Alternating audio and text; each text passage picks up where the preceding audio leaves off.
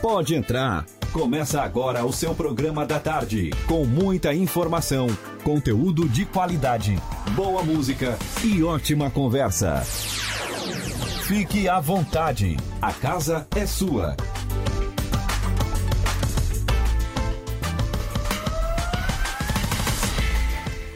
Muito boa tarde, já estamos no ar com mais um programa A Casa é Sua.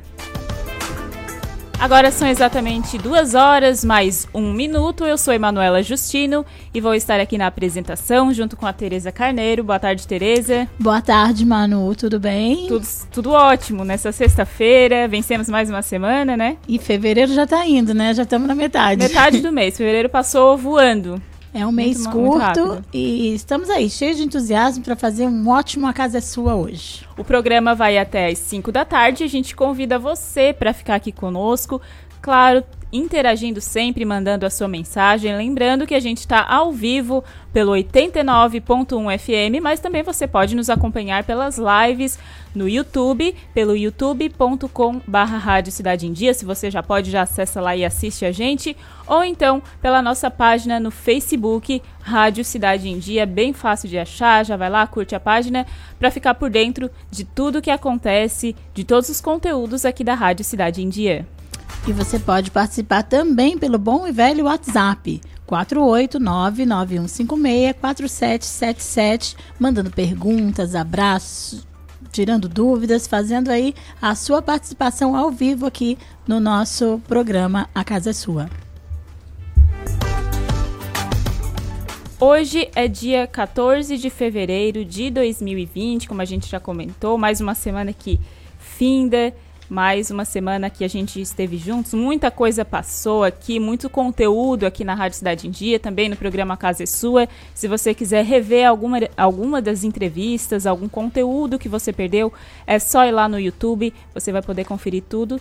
Tudo que passou por aqui e também no Spotify. Se você tem o Spotify, vai lá e procura pela Rádio Cidade em Dia e é só conferir todas as entrevistas, todos os conteúdos que já passaram aqui nessa semana e nos dias, nos meses anteriores também. E vamos saber o que, que já foi história, os fatos históricos no, no Brasil e no mundo nesse, nesse, nesta mesma data, dia 14 de fevereiro.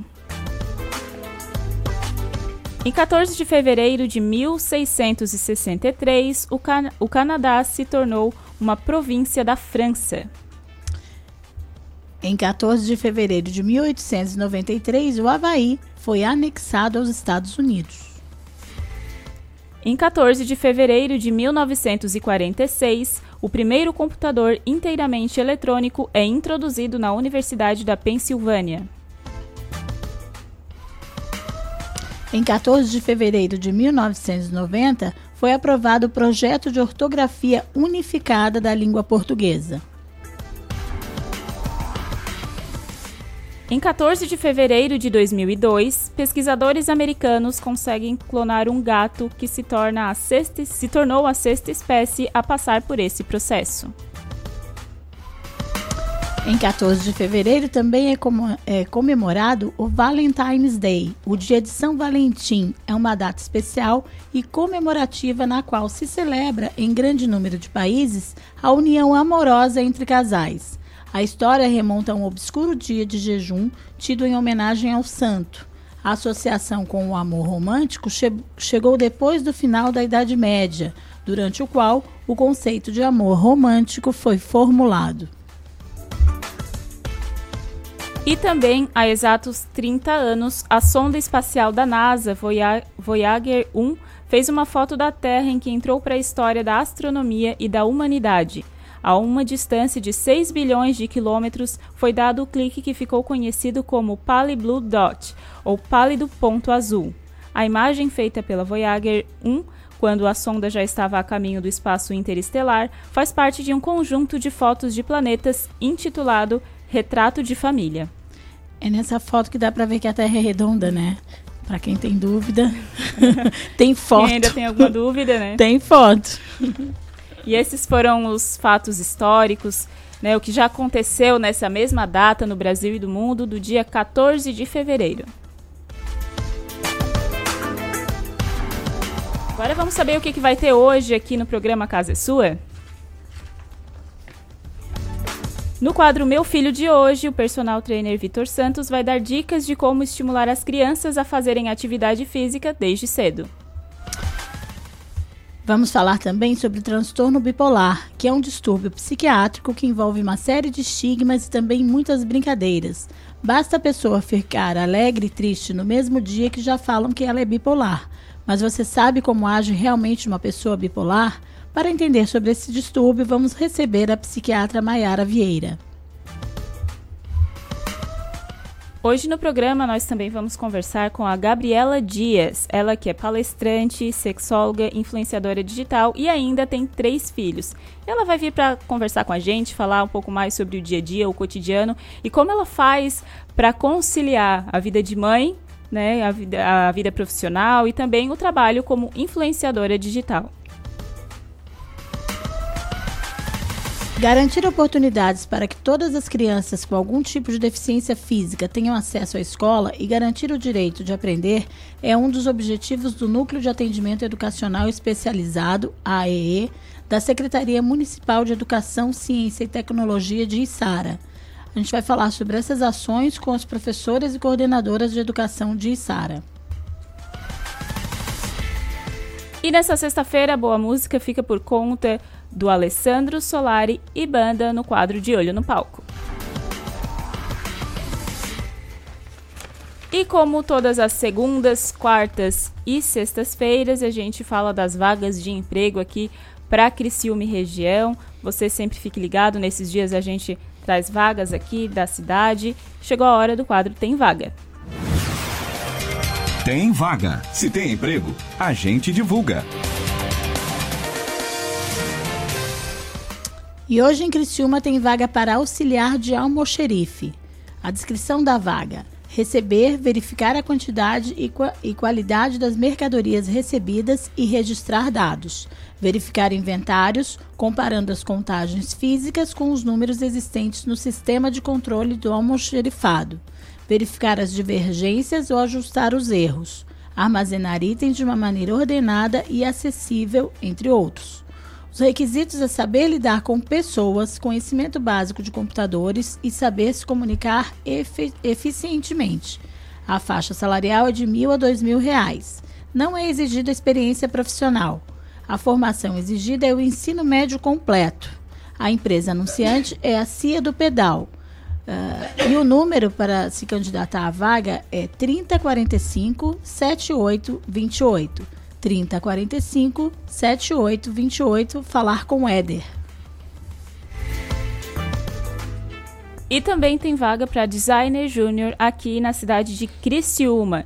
O cargo tem como principais atividades desenvolver toda a parte de comunicação visual da agência e dos clientes, desenvolver artes, apresentações, criação gráfica de materiais, analisar as tendências de mercado de comunicação também.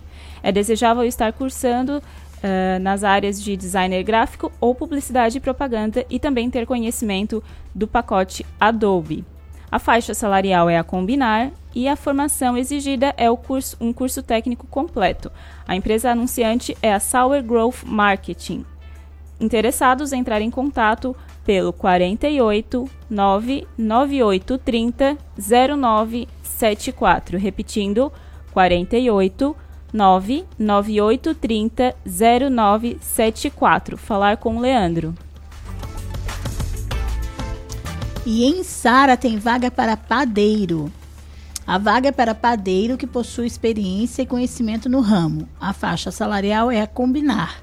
A formação exigida é ensino fundamental completo, primeiro grau. A empresa anunciante é a Belopan. Eh, a vaga é para Isara o telefone é 3432 0183. 3432 0183. Falar com Guilherme Custódio. E também tem vaga para cidade de Sara, agora de técnico de informática. O técnico precisa ter conhecimento em redes, configurações de modem, roteadores, dentre outros, outras atividades relacionadas à área.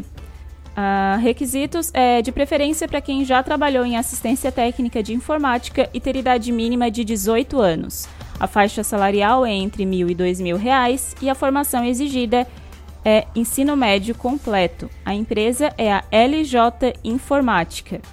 Os interessados é só enviar um currículo com o título ali no, com o título do e-mail técnico em informática para ljinformática@ljinformática.com.br. Só repetindo, ljinformática sem acento arroba ljinformática.com.br. E tem vaga em Forquilinha para estágio projetos. A descrição da vaga: auxiliar na execução de projetos em AutoCAD e SolidWorks, auxiliar na traçagem do detalhamento das estruturas metálicas utilizando o programa de computador, auxiliar no controle e arquivamento de documentação.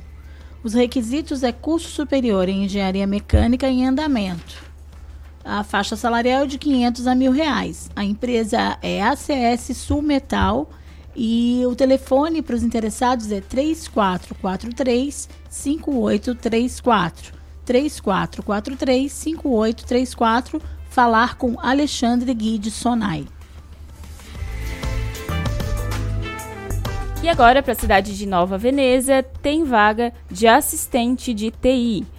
A descrição da vaga é suporte aos usuários do ERP Useal, participação e replicar os treinamentos da Useal, gestão de infraestrutura interna da empresa, pequenos reparos ou contratação de manutenções corretivas em rede e hardwares, gestão de contratos de TI que são aprovação das faturas mensais de internet, sistemas de telefonia, entre outros. A faixa salarial é a combinar. Interessados podem enviar o currículo até o dia 16 de fevereiro, ou seja, até daqui a dois dias, para o e-mail vagas camilasb, camila com c, arroba, é, ponto com, ponto br. Só repetindo, e-mail vagas, no plural, arroba Camila SB, Camila com C, S de sapato, B de bola, ponto com, ponto br, com o título, com o título da vaga Assistente de TI. E essas foram as vagas de hoje aqui de Criciúma e região. Esse quadro volta novamente na próxima segunda-feira. E agora chegou a hora de a gente falar um pouco de exercícios físicos, que é o tema do quadro Meu Filho. Meu Filho. Dicas e informações para pais e mães sobre os desafios de criar um filho. Para se livrar de uma vida sedentária, como a gente comentou aqui na semana, na semana passada, é necessário adotar hábitos diários e são hábitos simples na maioria das vezes. Para quem já é mais grandinho, mesmo sendo simples, esses hábitos requerem força de vontade e também muita disciplina. O ideal é que esses hábitos sejam passados desde a infância. E para falar da importância de, da, de estimular a prática de atividades físicas desde a infância, a gente tem o prazer de receber aqui mais uma vez o personal trainer Vitor Santos. Boa tarde, Vitor. Seja bem-vindo mais uma vez aqui ao programa. Boa tarde, Manu. Boa tarde, Tereza. Boa tarde. É estar aqui com vocês novamente. Bem-vindo, Vitor. É, já virou nosso consultor é, especial aqui do programa. Vitor, é o seguinte: é difícil depois da vida adulta a pessoa que não adquiriu hábitos desde a infância colocar na rotina e até ter vontade mesmo de fazer uma prática esportiva, enfim, uma atividade regular. Sim. Como é que os pais podem, que às vezes também não são muito praticantes, uhum. uh, podem primeiro tomar consciência da importância de, de, adquirir esses hábitos na infância, né? E podem é, criar esses hábitos nas crianças. Que, que você recomenda? Como é que você é, avalia essa situação? Você acha que realmente é importante desde criança? Super importante, né? Inclusive trabalho também num colégio hoje com prática esportiva e a gente vê como é importante na vida das crianças, né? E o que a gente pode falar em relação a isso é que, em primeiro lugar, uh, os eletrônicos, celulares, tablets, TVs, a gente não tem como tirar da vida da, das crianças. Aí hoje está no cotidiano. A gente pode limitar esse uso. E a atividade física pós-colégio também, né? Às vezes elas vão para o colégio de manhã e ficam um, um período à tarde é, ocioso, né? Então é importante fazer uma prática esportiva ou uma atividade física planejada. Então vamos lá. A dificuldade né, que vai vir nesse quesito é Criciúma hoje tem alguns centros que oferecem atividade física totalmente gratuita para as crianças, que são polos esportivos. Então é uma maneira de deixar essas crianças mais ativas.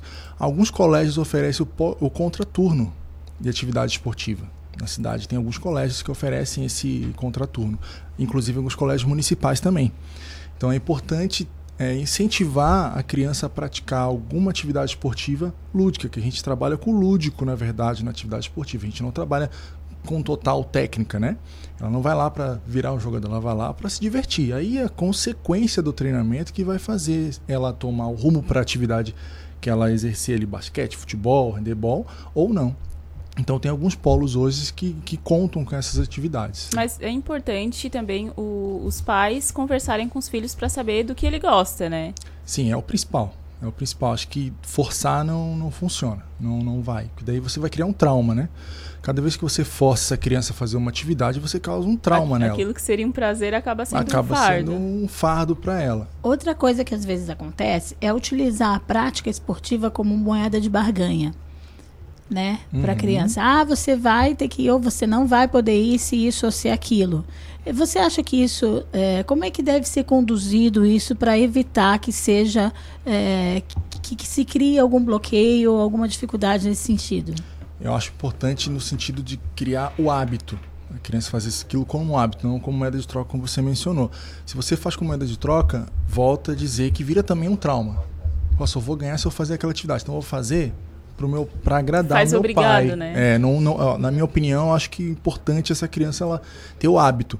Filho, vamos fazer uma atividade diferente, vamos caminhar, vamos jogar bola. Hoje Criciúma, né, a gente está munido de três grandes parques hoje, então leva essa criança depois no horário Estruturas públicas, né? Claro, não tem custo, né? E os pais fazerem junto com os filhos, você falou aí, né? Convidar uhum. os filhos para caminhar, porque assim, é, dizer para o filho que ele tem que fazer pra, que praticar alguma atividade física porque é bom para a saúde, porque é importante para o desenvolvimento e tal. Não funciona. Mas nunca ir junto também pode ser uma coisa que é, passe uma contramensagem. Por que, que é bom para mim e não é bom para você? Pro meu pai, é. O que, que você recomenda nesse sentido? recomendo fazer atividade junto, andar de bicicleta, caminhada, jogar futebol, ou criança, coisa que as crianças gostem de fazer. Tem alguns dados oficiais que é importante a gente falar, Sim. que é do Ministério da Saúde, né, que é um estudo recente, que 75% das crianças que, que estão acima do peso, é, 89% delas, 75%, têm chance de se tornarem adultos obesos. Então, olha a importância que é fazer atividade física na, na, na, infância, né? Então, ela tem uma grande chance de se tornar um adulto obeso, que gera outros problemas, né? Tem vários níveis de, de obesidade, né? E essas crianças, as crianças brasileiras, é, incidem de 12,9% das crianças brasileiras de 5 a 9 anos estão em obesidade já. 5 a 9 anos. De 5 a 9 anos. Então, olha só o, o, o que está se tornando a nossa vida adulta, né? A vida adulta dessas crianças. Então, a importância delas fazerem atividade física desde cedo é extremamente é, plausível da gente incentivar, ter incentivo. Qualquer atividade, por exemplo, é, sair do trabalho e buscar essa criança a pé. Ontem eu fiz isso. Saí do meu trabalho, busquei meu filho a pé e a gente foi a pé para casa. Já é mostrar para ele que Dá para andar a pé, não é para andar de carro o tempo todo. Eu chego no mesmo horário da Tereza, ela vê mais ou menos eu chegando em ele casa. Ele é bem pequenininho e ele faz o garotinho andar a beça, eu é, já vi. Então tem que andar, sabe? Tem dia que ele vai andar e ele tem que saber disso. Ele gosta de subir escada. Com dois anos você quer subir escada. É porque deixar... a gente aprende a não gostar de se exercitar, né? Uhum. Porque a uhum. criança, naturalmente, ela vê um espaço, ela corre, Sim. ela percorre aquele espaço naturalmente, né? E Sim. a gente acaba ensinando que não, não A criança precisa. já é predisposta, né? É. Pode que ela anda corpo, correndo, anda é. pulando. Claro, e o nosso corpo, ele prefere ficar em repouso. Ficar parado mesmo. Né? Então, se a gente estimular esse repouso, você vai criar ali um hábito negativo no sentido de não atividade física. E tem um tempo ideal, assim, por exemplo, de acordo com a idade, né? Tem crianças uhum. que são muito pequenininhas, outras um pouco maior. Mas o que, que é indicado, assim, de, de é, tempo de exercício físico por dia? Tem esse... Assim, é, digamos as proporções de hoje, né? se ela fazer, por exemplo, de 40 minutos a uma hora, já, já é uma coisa, porque assim, dentro da educação física escolar, ela já, já se movimenta, né? Já tem algumas, algumas atividades lúdicas na educação física escolar, no, nas escolas. Então, a gente, incluindo mais uma atividade, é o ideal para elas. Se a gente pensar, por exemplo, meu tempo, quando eu era moleque, por exemplo, era a tarde inteira até início da noite fazendo atividade. Hoje em dia não tem isso. Hoje em dia, grande parte das crianças estão no apartamento grande parte das crianças não sobem em árvore, não brincam na rua por causa da segurança, então aí viabiliza e viabiliza algumas coisas, né? Também nesse sentido. Então aproveitar esses espaços públicos, né? esses parques que tem e oferecendo várias atividades para as crianças. Hoje Criciúma ainda tem, sim, tem várias atividades que oferecem gratuitamente, né? Tem vários polos em colégios, tem vários polos na Fundação Municipal de Esportes, tem alguns polos com alguns esportes. Então é importante sim levar se informar, perguntar que tem, tem grande chance de você conseguir incluir seu filho em uma atividade física saudável. Eu já ouvi pais, é, mães, na verdade, mais do que pais, assim, é, terem uma preocupação um pouco exacerbada com o, o risco das crianças se machucarem porque estão correndo, porque estão fazendo atividades assim. É, é um risco natural e o que, que você diria para essas mães que têm essa preocupação, ou esses pais, ou cuidadores de criança, né? É, isso é importante, Tereza, levantar esse assunto, porque a gente vê muito a criança numa redoma de vidro. A criança caiu, ah, pega. Repara que ela chora mais você faz isso? Sim. Porque você desperta o lado da. Ah, se eu cair, meu pai vai me pegar. Não, caiu, levanta. Ensina ela a levantar. Claro, dependendo do nível da queda também, não vamos ser aqui mas no sentido bom sentido de ensinar para ela que aquilo vai acontecer outras vezes. Ela vai cair. A ela ser forte, ela que ser o pai e a mãe não vai estar sempre dali do lado. Do né? lado. Então a gente vê muito isso. A criança caiu, pega, a criança chora mais ainda.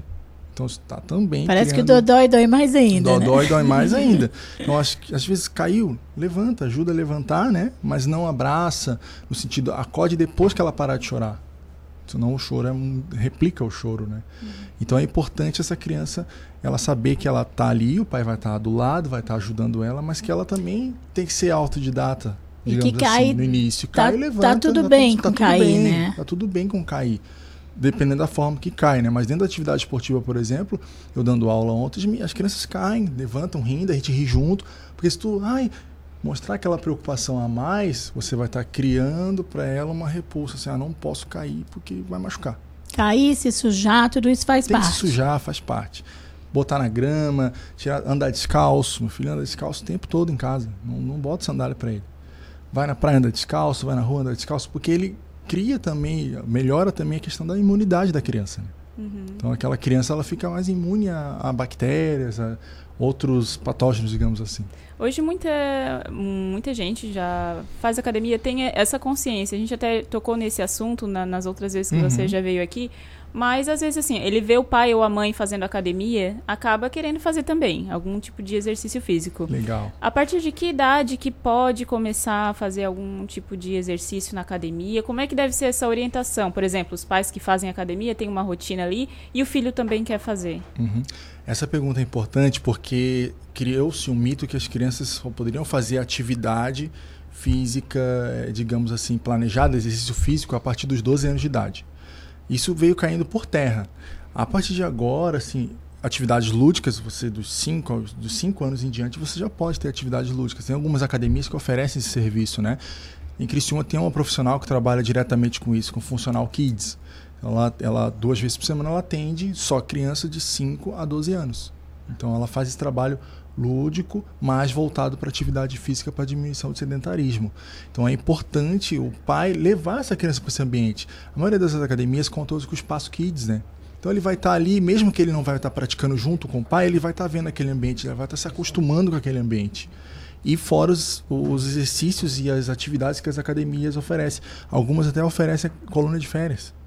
Então é se informar que você consegue é, incluir na, na rotina da criança, principalmente nesse período de férias, agora voltando às aulas, mas no período de férias, atividade física, né? Não depende só de alguém levar ou de alguém buscar. É claro que você é professor de educação física, personal trainer, você tem toda essa aproximação com a academia. Mas é, tem gente que não suporta nem o cheiro da academia. Sim. Não gosta, é um ambiente fechado, 70%, muito vamos controlado. aí. É, vamos dizer, e mais os que vão, que não gostam, mas vão porque vão. Por obrigação. É. Mas assim, é, habituar a criança a necessariamente um espaço como a academia é realmente o- a melhor forma ou a atividade física pode ser apresentada de outras formas? É importante tu falar isso é, no sentido assim, ó. é, não obrigatoriamente a criança tem que ir para musculação ou para academia. Ou o ser humano, É, né? o O ser ser humano. humano. É importante que ela faça atividades lúdicas. Então, essas atividades lúdicas, como eu falei, atividades esportivas, atividades ao ar livre. O ambiente, como eu citei antes, é mais ou menos para ela vivenciar que o pai está fazendo atividade, para ser um exemplo, um espelho para ele. Porque os pais são os heróis das crianças, então para ele ser um espelho. Meu pai está se mexendo, então se ele falar para mim fazer tal coisa, eu vou fazer. Agora, num, Né? num domingo à tarde, o pai ir na academia e deixar a criança sentadinha Aí ali não, esperando aí na não, aí eu não recepção concordo. é um negócio meio chato. Aí eu né? não concordo. Ela já vai ficar com ranço da Durante academia. a semana, até vai, porque o pai sai do trabalho e vai, mas domingo, vai para um parque, sabe? Tem tantos parques na região, né? Ah, tenho aqui perto, Nova Veneza, tem, ali perto da barragem, tem vários parques ao ar livre. Então vai pro parque, sai de casa, sabe? Caminha, vai na praia, caminha na praia. Acho que mais válido você vai estreitar laços, você vai melhorar a relação do que ir para academia. Né? Ou vai sozinho, não leva o filho. Final de semana eu, eu é uma dica que eu dou para os pais, sai de casa, vai para um parque, vai para vai para praia, agora tá, na- gente está na época da, do, Do gente tá no verão, né? Aproveitando, vai para um parque. Agora ficar é é muito frustrante para a criança ficar ali parada, que a criança quer movimento.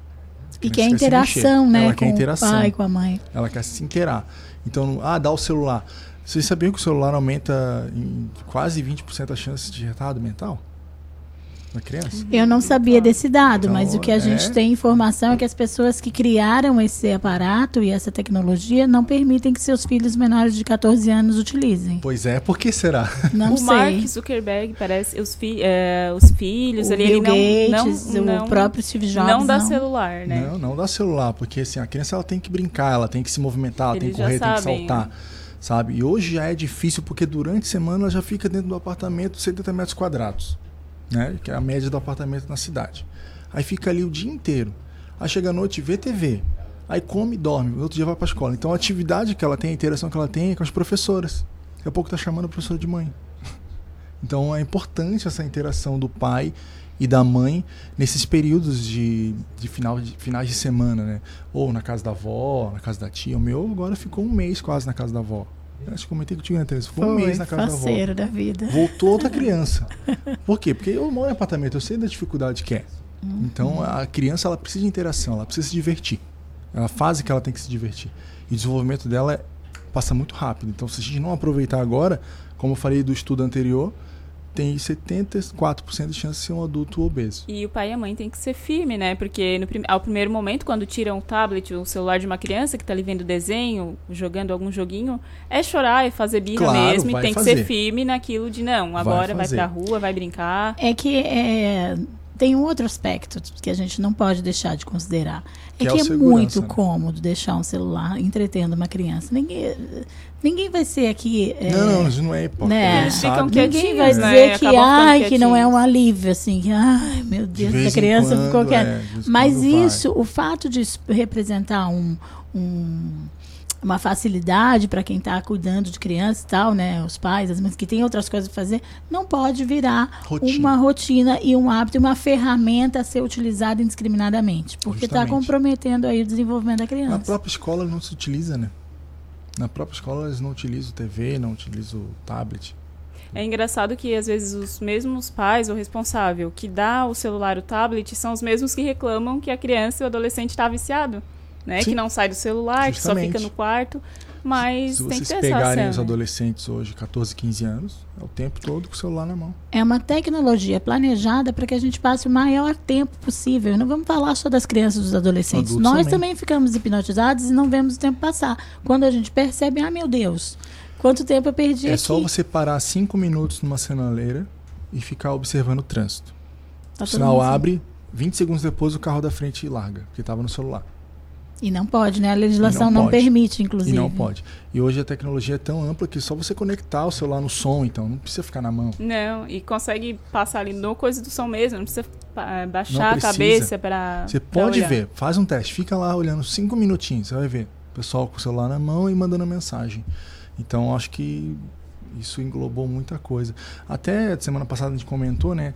Só para eu trouxe alguns dados também oficiais no mundo dos adultos, um pouquinho, bem rapidinho, é que 37%, apenas 37% dos brasileiros praticam atividade física.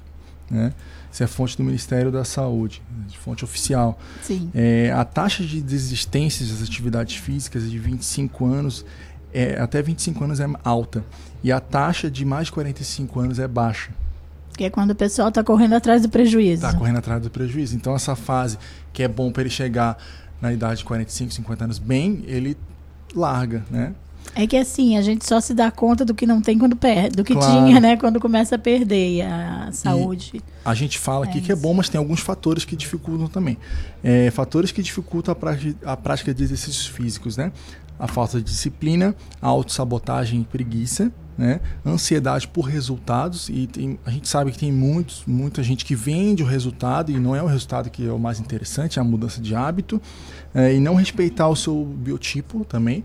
Cada pessoa tem um biotipo, ela é de um jeito, ela não pode olhar, ah, eu quero ficar grande. Tem gente que não vai ficar. Não adianta, é o biotipo dela e não vai deixar. E vergonha de, de, de vergonha e assédio também. Então são algumas coisas que, por exemplo, a, a, uma mulher vai na academia e o marido fica com ciúme e vice-versa. Isso acontece, né? Até tem na, região algumas opções de academia só para mulheres.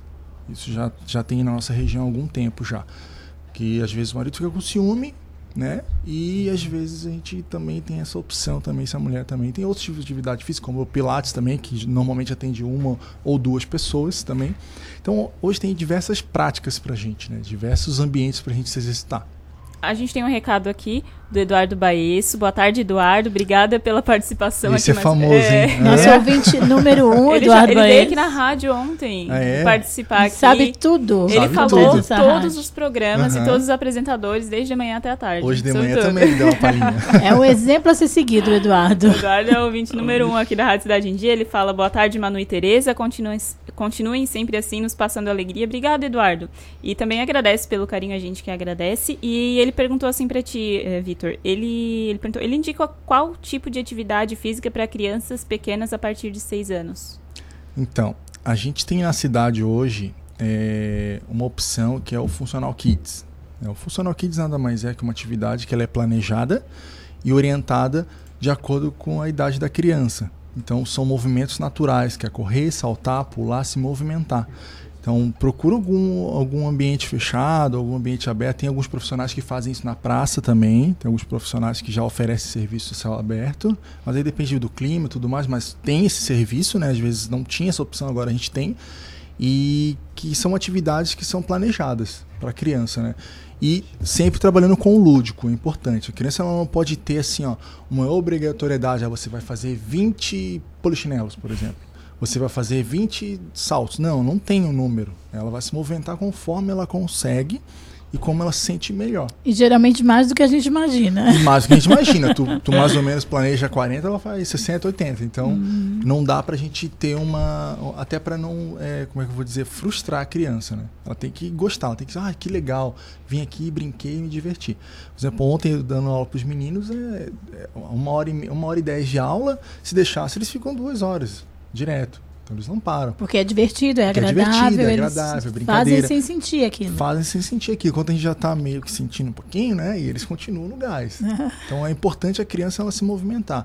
Então, assim, eu não sei se ele tem acesso a, a, ao colégio, a criança ao colégio também. As, os próprios colégios oferecem o contraturno, né? Alguns colégios da cidade oferecem o contraturno com algumas atividades. Né? Então é bom se informar. É bom se informar também.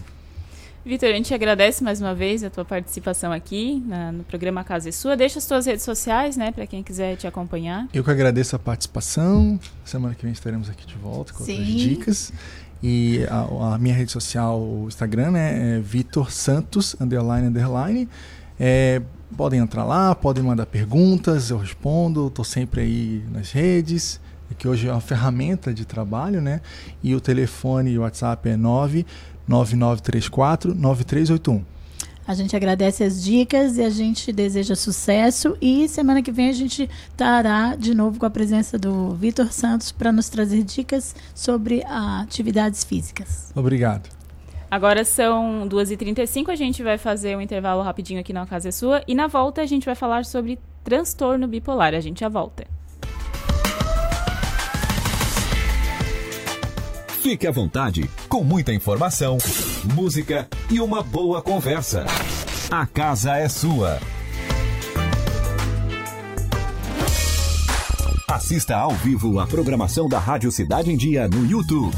youtube.com barra Rádio Cidade em Dia. As emissoras de rádio e televisão de Santa Catarina estão mais unidas do que nunca. Unidas pela clareza e objetividade do conteúdo que chega até você. Com material de qualidade no jornalismo e no entretenimento. Em época de fake news, essa é a nossa missão. O desafio é grande. Mas como não pensar grande se a nossa programação chega a milhões de pessoas? se são os nossos comunicadores os verdadeiros e maiores influenciadores. Por isso, estamos lançando um grande movimento para promovermos mudanças no jeito que se faz comunicação, em todos os meios. Participe, mas venha pensando grande. Grande como o futuro que todos nós queremos. Grande como Santa Catarina. Pense grande. Pense rádio. Pense TV. Um movimento da Acaerte.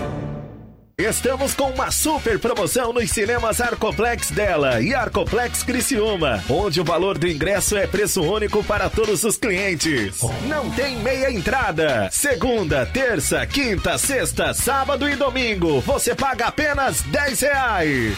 Quarta promocional apenas 8 reais. Sábado maluco, último sábado do mês, você também paga somente 8 reais. Nossa! Você não pode perder. Aproveite! Venha para Arcoplex Cinemas.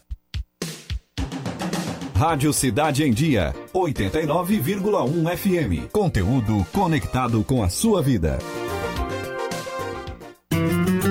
Amor, não fique preocupado, mas hoje à noite eu sonhei com o meu ex.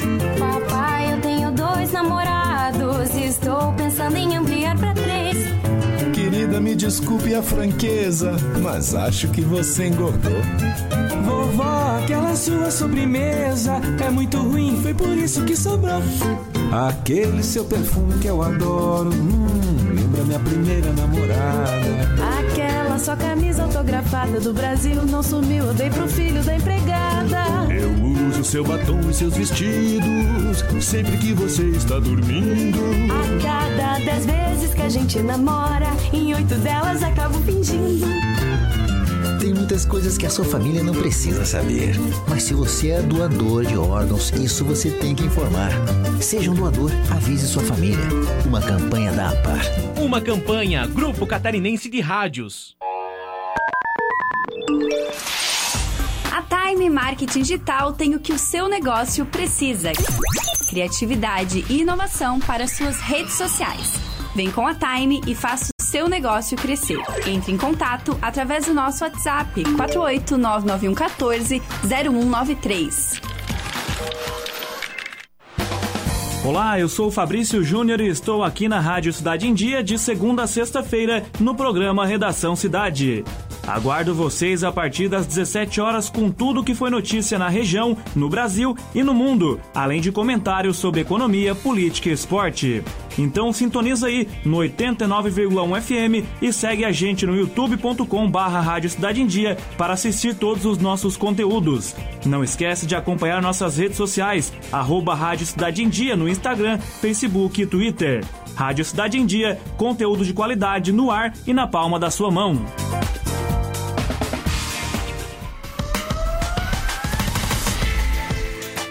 Fique à vontade, com muita informação, música e uma boa conversa. A casa é sua.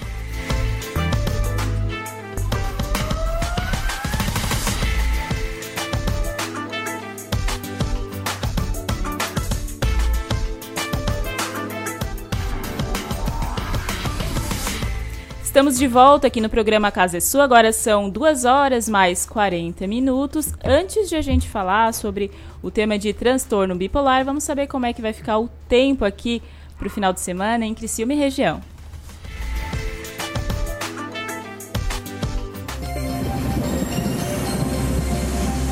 Clima na cidade. Tudo sobre o tempo.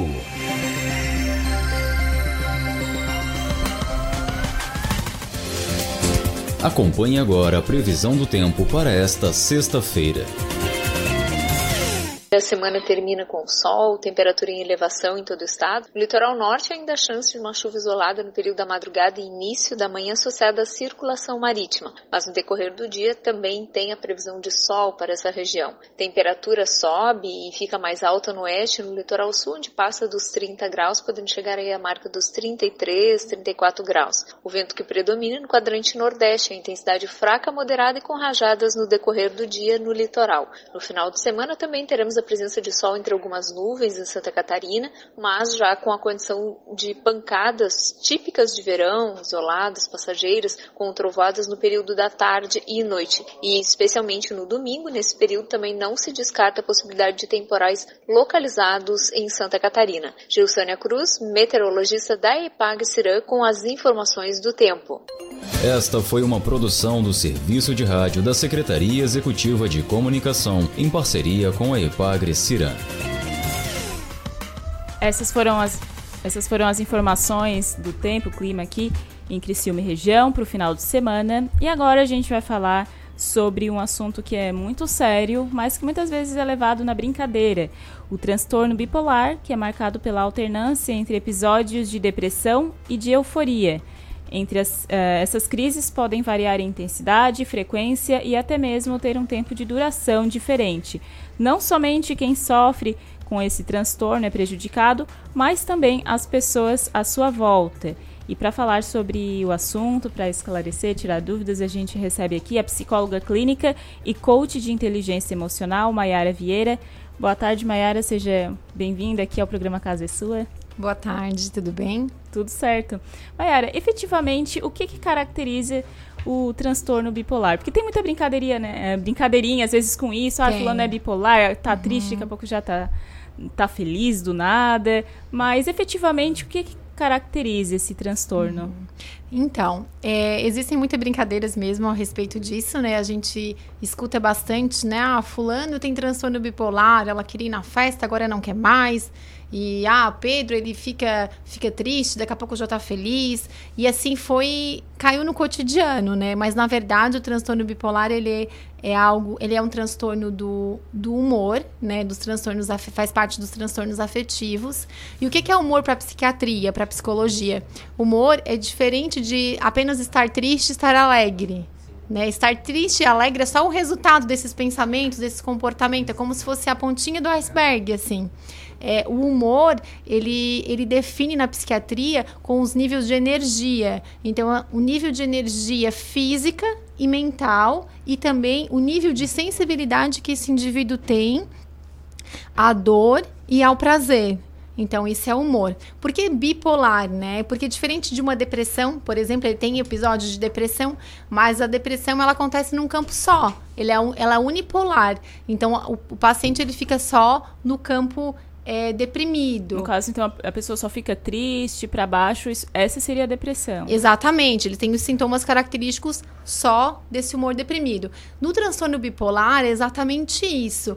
Ele varia entre esses dois polos. Então, existe o polo alto, que é o polo que a gente conhece, que é o polo da mania, que é o polo da euforia, e o polo baixo, que é o polo propriamente da depressão.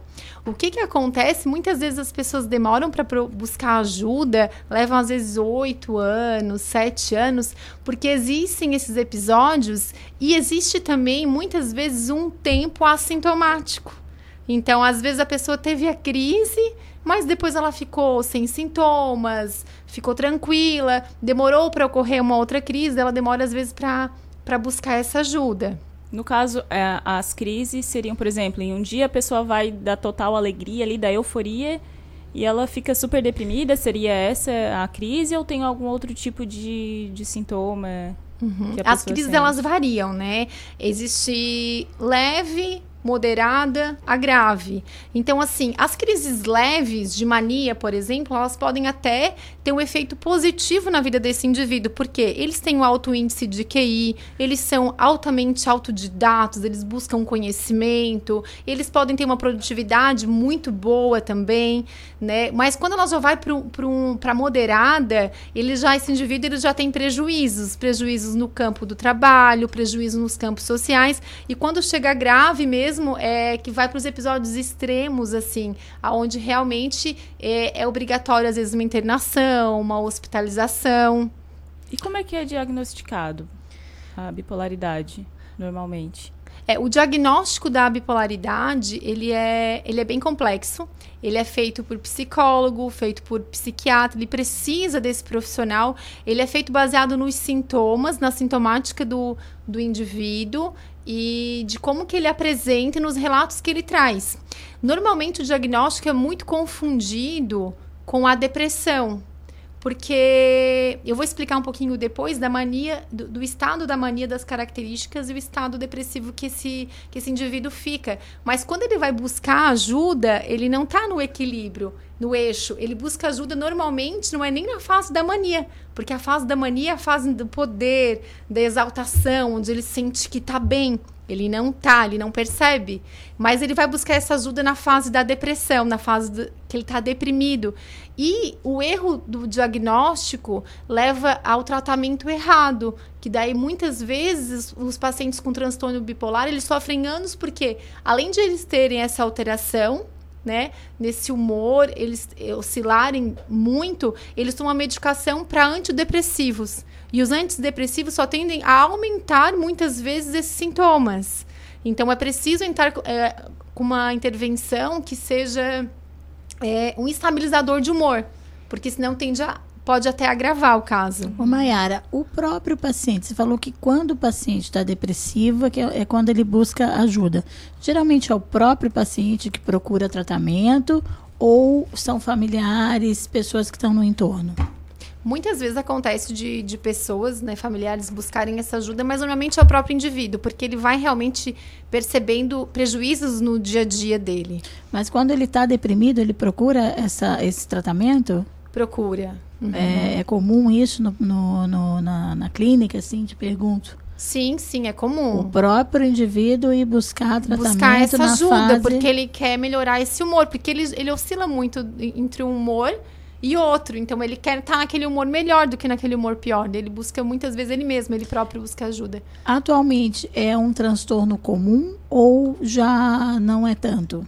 Então, assim, ó, a cada 70 pessoas, uma pessoa tem esse transtorno. Então a incidência desse transtorno ela é bem, ela é bem grande. Ela é, é, é, bem ampla, assim. Acontece em homens, acontece em, em, mulheres, só que a prevalência é diferente. Nos homens, normalmente, é, acontece dos 15 aos 25 anos, onde começa a aparecer os primeiros sintomas. Nas mulheres, 25, 35 anos, um pouquinho mais tarde. Tem algumas características que são principais desse sintoma. O que, que acontece? É, a irritabilidade existe é, algumas características predominantes para a gente poder fazer o diagnóstico correto. Existe um aumento demasiado da irritabilidade.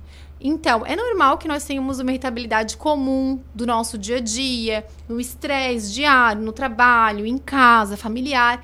Mas, é, para esse paciente, qualquer gatilho, por menor que seja, já é muito grande. Então, assim, ele tá bem, de repente tá tudo certo, e alguma pequena frustração que ele tem no decorrer daquele dia já é motivo para que ele tenha uma irritabilidade muito além do que é normal. Então, ele vai se irritar com muita é, facilidade. É uma das características principais. Outro fator importante também é que eles têm uma comunicabilidade aumentada. Então, eles são pessoas que eles têm. É, eles são sociáveis, eles começam a socializar muito bem, eles comunicam, falam com um, falam com o outro, com pessoas até estranhas. Só que tu vai perceber que é, existe algo errado aí, porque é, o discurso é, não existe uma troca de uma conversa. Existe uma pessoa que quer falar. É o que a gente chama na psiquiatria, na psicologia, é, do colocar para fora. A pressão por falar, ele tem a necessidade de falar, de falar demasiadamente. Então, quando o outro vem com a fala, ele, ele nem conecta com esse outro, ele não está nem escutando. Na verdade, ele quer falar novamente. Muitas vezes ele vai interromper esse outro muitas vezes. Então, ela, ele tem essa necessidade da fala, que é uma outra característica.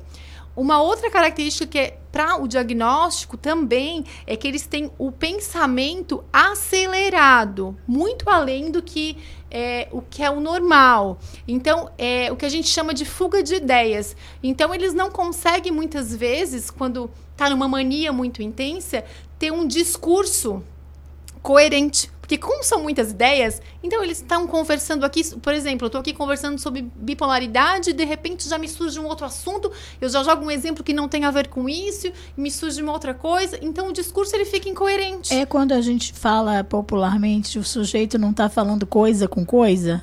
Pode acontecer, sim, exatamente. Quando a pessoa fala é. de assuntos muito variados e não termina uma frase, já emenda em outro assunto, isso pode. É... Exatamente, é exatamente isso. Ele não termina uma frase, que muitas vezes ele não termina o raciocínio primeiro que ele estava num assunto. Ele já entrou em outro e esqueceu aquele começou um outro assunto e de repente, do nada, ele volta para aquele primeiro. Então ele não tem uma coerência. Não segue uma linha de raciocínio. Exatamente, porque são muitos pensamentos.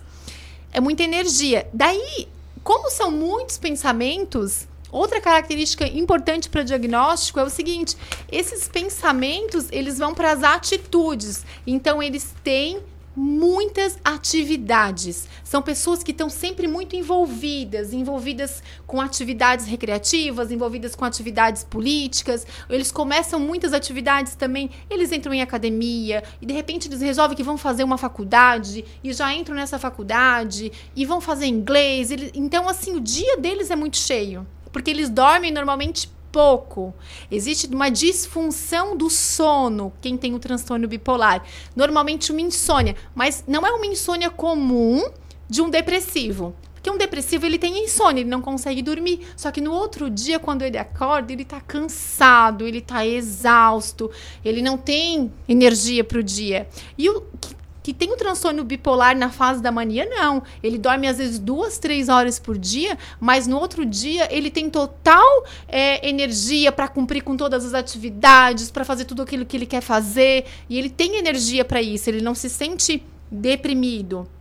E, mas o que acontece? Quanto menos ele dorme, com, quando, quanto mais tem uma disfunção desse sono, mais ele amplia o estado de mania. Então, mais na, na mania ele vai ficando e vai exacerbando.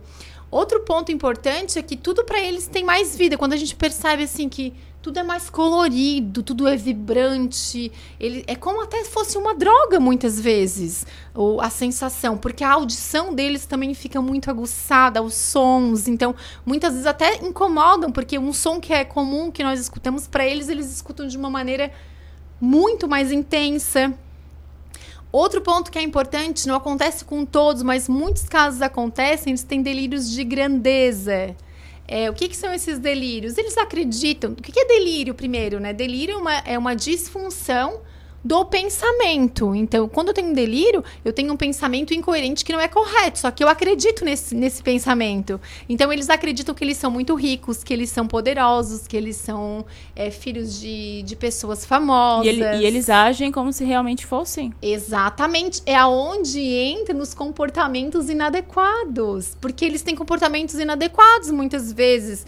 E eles são invasivos na, muitas vezes são invasivos numa conversa, eles, eles, eles vão na tua intimidade. Eles desconhecem os limites, na verdade, nesse é, momento. No caso né? de mania extrema, eles desconhecem os limites, porque eles, eles ficam muito no campo da impulsividade, eles são muito impulsivos, então eles vão agir e depois eles vão pensar. Então, o que, que é essa impulsividade? É comum a gente ver é, como é que tu percebe no comportamento? Eles compram demais, essas pessoas muitas vezes elas gastam em demasia, porque eles têm também é, como se eles tivessem uma capacidade maior. Ou seja, mesmo que eles não estão com delírio de, de grandeza, que eles não estão nessa parte psicótica, eles acham que eles têm uma capacidade exacerbada, que eles são poderosos. Então eles vão comprar porque eles vão trabalhar, porque eles vão dar conta de pagar, porque eles vão fazer um, um empréstimo aqui. E daqui a pouco, quando eles percebem, quando eles saem dessa fase, eles estão endividados, eles estão cheios de problemas. Por quê? Porque eles tiveram atitudes impulsivas. Não é, não é raro também e muitas vezes é o que acontece, eles entrarem, fazer um movimento de ter relações é, sexuais é, que são que deixam vulnerabilidade com pessoas de vulnerabilidade e também sem preservativo. Eles não são prudentes, não são coerentes nessa fase. É como se tivesse lá no topo, assim. É uma fase não tem freios. Ô, Mayara, Não tem freio, é exatamente isso. Existe um, um, tipo de, de indivíduo com maior predisposição para esse tipo de transtorno? Então, assim, ó, a, existe fortemente uma predisposição desse transtorno genética. Então, a herdabilidade genética, ela é fortíssima nesse transtorno. Então, assim, o primeiro episódio normalmente ele vem dessa genética. Porém, o decorrer dos outros episódios, eles são consequências de outras situações, como o estresse ambiental, é, dependendo do, da vida que esse indivíduo ele leva, se ele tem muitos, é, muitas dificuldades é, no trabalho, ou enfrenta muito problema conjugal, ou, ou enfrenta muitas questões com o filho, enfim, ele tem essa, essa parte da do, ambiental também vai aumentar a possibilidade de mais episódios quando ele ainda faz o uso de substâncias, anfetaminas, álcool, drogas, porque na fase da impulsividade, como eles têm comportamento impulsivos, eles vão fazer o abuso de drogas, vão é fazer é frequente, é frequente em pessoas com esse transtorno. Frequente. Psicóloga Mayara, é, enquanto, por exemplo, durante essas crises, né, a pessoa que tem esse tipo de transtorno, ela está consciente do que está fazendo, ela tem consciência que aquilo é prejudicial, mas não consegue parar. Ela, como é que, na, na sua visão, né, como profissional, como é que é a visão da pessoa que está sofrendo com aquilo ali? Ela, por exemplo, a pessoa que faz muita dívida, compra muito. Naquele momento, ela está consciente, ela tem consciência de tudo que ela está fazendo, ou ela Não. acha que tudo aquilo é normal? Naquele momento, ela está achando que tudo aquilo é normal e ela tem energia para aquilo e ela vai dar conta de todas as coisas que ela está fazendo.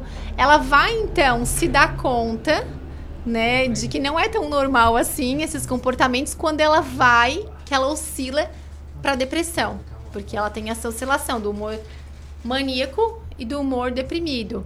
Então, na depressão é onde ela começa a perceber. Então, as atividades todas. É comum aquelas pessoas que a gente percebe muitas vezes que iniciam várias atividades, mas não concluem nenhuma.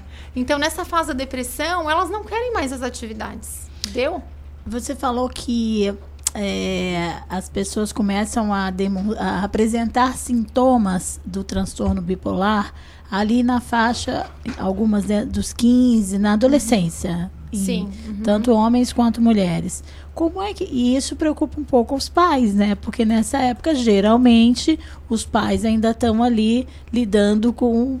É, concluindo a educação, Sim, vai até os 21, né? A responsabilidade legal dos pais vai até a maioridade. 18, 21. Ou que concluam a escolaridade. Como é que os pais, porque o adolescente ele passa por diversas transformações e eles têm geralmente crises de humor e tal, oscilação de humor, o que é normal da idade. Quando é que os pais devem ficar atentos de observar que pode ser um indício, um indicativo de que essa pessoa tenha Uh, precise de, um, de, uma consulta, de um tratamento, precisa investigar melhor essas oscilações de humor. Sim, é, bom, e quando a gente, nós somos pais, eu também, eu sou mãe, né? Então, assim, eu sei que os pais, pai e mãe, a gente é uma vida inteira, né? Então, a gente está sempre nessa vigilância, assim. Mas é bem importante a tua questão. Quando tu diz assim, é, que é normal esse humor, que muitas vezes a gente percebe, existe uma diferença aí, daí é uma, uma questão bem abrangente da adolescência. Existe uma diferença entre o que é comum e o que é normal. Não é normal o, o adolescente ter um humor tão diferenciado. É comum, não é normal. Tu entendeu? Então a gente acha que é normal, mas não é. É comum. Então qualquer é, mudança de humor repentina, é, mudança de humor exagerada, um humor deprimido muito intenso, um humor maníaco, é, o filho querendo muitas coisas até por jogos, porque também entre os jogos, e, e, nessa fase é a fase que eles jogam muito, mas essa impulsividade também por jogos, os pais têm que estar atentos, né? Entrar como intervenção. Que qual seria essa intervenção? Sempre a conversa, o diálogo, né? É, pergunta. E aí, filho? quando a gente pergunta para o outro, o melhor diálogo é através de perguntas. Porque quando eu falo, quando eu repreendo, eu digo assim: ah, mas teu comportamento não tá legal, não tá adequado, olha só, tu tá fazendo isso, isso e aquilo. A outra pessoa, o adolescente principalmente, que tá cheio de hormônio, ele vai ali louco para se defender ele nem escuta aquilo que tu tá falando. Mas quando tu pergunta, que o psicólogo faz isso, quando tu pergunta, tá, o que que tá acontecendo? O que que tu tá sentindo? o indivíduo, o adolescente, ele é obrigado a pensar sobre aquilo. É onde o diálogo ele vai acontecendo de uma maneira mais equilibrada e, e positiva. Uma pessoa que tem um transtorno bipolar, ela é necessariamente agressiva ou não? Não, não necessariamente agressiva, mas ela, como a irritabilidade é um fator predominante, normalmente, muitas vezes ela é agressiva.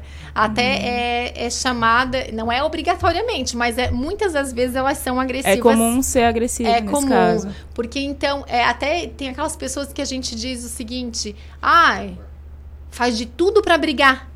Mas na verdade ele sente essa necessidade dessa euforia, desse êxtase. E realmente são normalmente bem agressivos. Uhum. Tem a pergunta é aqui é do comum. o Eduardo ouvinte perguntou é, como lidar com uma pessoa que é bipolar, porque assim pelo lado clínico, né, você explicando aqui pra gente, é um transtorno, mas a maioria das pessoas, muitas pessoas não tem essa visão, né, de lidar com uma pessoa, não sabem como lidar, como agir com uma pessoa que tem esse tipo de transtorno?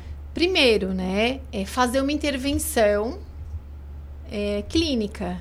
É, visto a, a, essas mudanças de comportamentos, essas mudanças de atitudes, visto tudo isso e sentido, né? Porque normalmente um parceiro vai sentir muito essa oscilação. Uma hora, num casal, hora, se a, se a mulher ela tem um transtorno bipolar, hora ela vai estar super deprimida, ela não quer, ela não tem, ela tem apatia, ela tem.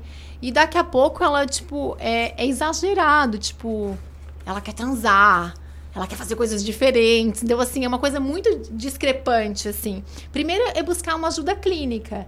E precisa uma ajuda terapêutica, é, psicológica, para que essa pessoa venha a se conhecer e aprender a lidar com os gatilhos. E precisa também uma intervenção psiquiátrica, onde ela entra com uma medicação. Atualmente não tem cura não, não se, infelizmente não se encontrou a cura ainda, mas existe um tratamento muito positivo. Então, esse tratamento, feito esse tratamento, o que, que acontece? A pessoa ela começa a ter menos crises, tem crises muito é, em períodos muito mais longos, e ainda quando elas têm essas crises, as crises são menos intensas. Então, é, é é conhecer mesmo, é, é, que ela faça uma intervenção e ela consegue ter uma vida normal, ela consegue ter uma qualidade de vida. Então, Se, é. a pessoa que tem o transtorno, ela tem que continuar com o tratamento pelo resto um da vida. Um longo período. Uhum. Até, até o momento. Certo. A gente agradece a participação. Infelizmente, o tempo está bem apertado aqui. Uhum. Mas eu vou pedir para te deixar as tuas redes sociais para o pessoal tá acompanhar, tá se quiser tirar alguma dúvida. Não, eu que agradeço, eu agradeço a, a, confiança de vocês, agradeço o convite. E eu estou no Instagram, no Instagram Bruna, né? E trabalho ali na, na Isara também. Quem quiser algum contato, é eu atendo esses pacientes, é 99637 6057. Pode repetir só para quem quiser anotar? Sim, é 99637 6057. Atendo aqui em Criciúma, também e na Isara. Certo. É que é importante essa busca desse tratamento, porque assim, a pessoa ela pode ter uma qualidade de vida. E é importante que a gente busque, porque o ser humano merece melhor, então ele merece ter uma qualidade de vida. E conviver com esses prejuízos, com essa dor é, é ruim, faz, causa muito prejuízo para ele e para o outro. É, eu acho que é importante também essa questão da família, amigos, né, que está convivendo, porque não é só a uhum. pessoa que sofre daquilo ali, também tem que ter a compreensão mundo, é. e a ação de quem está ao redor, né? Exatamente. A gente conversou aqui com a psicóloga clínica e coach de inteligência emocional, Maiara Vieira. A gente agradece mais uma vez aqui pela participação. Agora são 3 horas mais 5 minutos. A gente vai fazer mais um intervalo aqui no programa A Casa é Sua e volta já já. Fique à vontade, com muita informação, música e uma boa conversa. A casa é sua. Siga a gente no Twitter. Rádio Cidade em Dia. Não arrisque ter que dizer adeus a um filho para sempre. O sarampo pode matar. Por isso, pessoas de 5 a 19 anos de idade devem ser vacinadas contra o sarampo. E neste sábado, dia 15, tem o dia D de vacinação. Procure uma unidade de saúde e leve a caderneta de vacinação. Quem já tomou as duas doses da vacina não precisa se vacinar. Movimento Vacina Brasil. Mais proteção para a sua família. Ministério da Saúde, Governo Federal, Pátria Amada Brasil. ZYN 553. Rádio Cidade em Dia. Conteúdo conectado com a sua vida.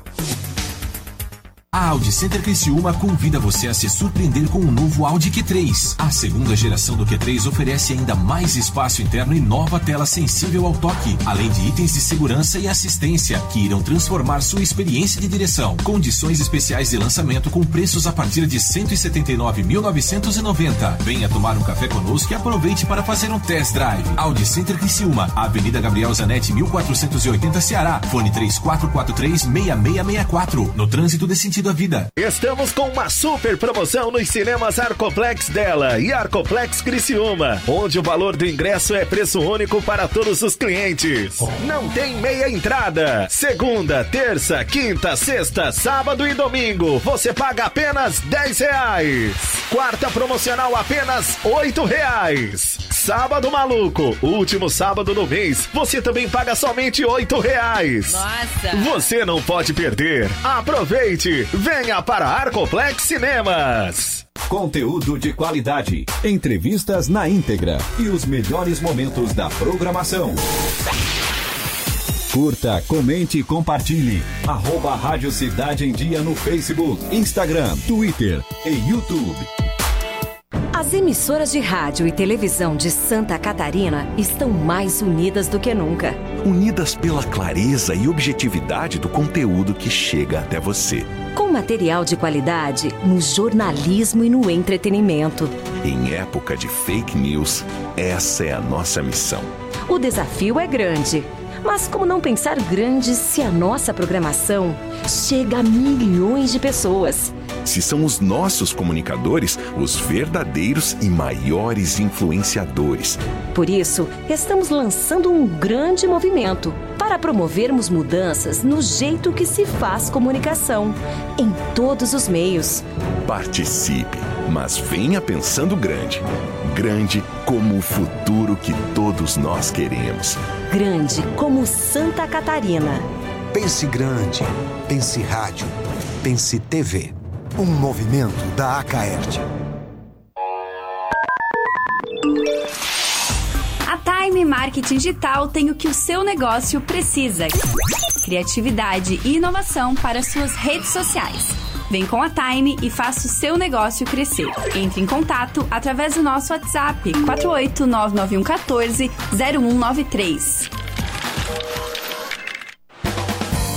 Oi, pessoal, eu sou Márcio Mariano e estou aqui na Rádio Cidade em Dia, de segunda a sexta-feira, no programa Boa Noite Cidade. Aguardo vocês a partir das 20 horas, abrindo espaço para as notícias dos bairros, entrevistas com líderes comunitários, lideranças políticas e muito mais. Então, sintoniza aí no 89,1 FM e segue a gente no youtube.com barra Rádio Cidade em Dia para assistir todos os nossos conteúdos. Não esquece de acompanhar nossas redes sociais, arroba Rádio Cidade em Dia no Instagram, Facebook e Twitter. Rádio Cidade em Dia, conteúdo de qualidade no ar e na palma de sua mão.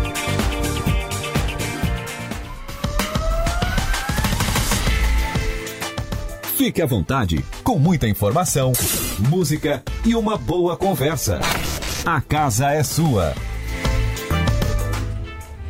3 e 9 da tarde, estamos de volta aqui no programa A Casa é Sua. Lembrando que nós estamos ao vivo pelas lives no YouTube e Facebook também. Acessa lá para acompanhar tudo que acontece aqui nos nossos estúdios, youtube.com barra Rádio Cidade em Dia e também pela nossa página do Facebook, além, é claro, do Dial 89.1.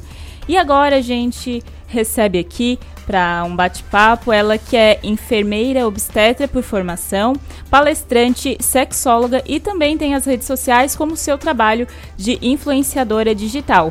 Dentre essas mil e uma utilidades, mil e uma funções, ela também tem três filhos e trabalha aconselhando homens e mulheres em seus relacionamentos. Gostaria de dar uma boa tarde aqui para Gabriela Dias. Tudo bem? Seja muito bem-vinda. Boa tarde, muito obrigada pelo convite. Eu acho que falar do trabalho é sempre um prazer, é sempre muito bom, né? Até porque o meu trabalho eu tenho esse privilégio de trabalhar como autônoma, então faço meus horários. E hoje eu posso dizer que eu realmente faço o que eu amo, assim, todos, tudo que tu falou, né? A obstetrícia ela serviu de, de apoio, de base para tudo que eu falo, os exemplos nas palestras, é, a obstetrícia foi a base para me procurar a sexologia para ter a formação.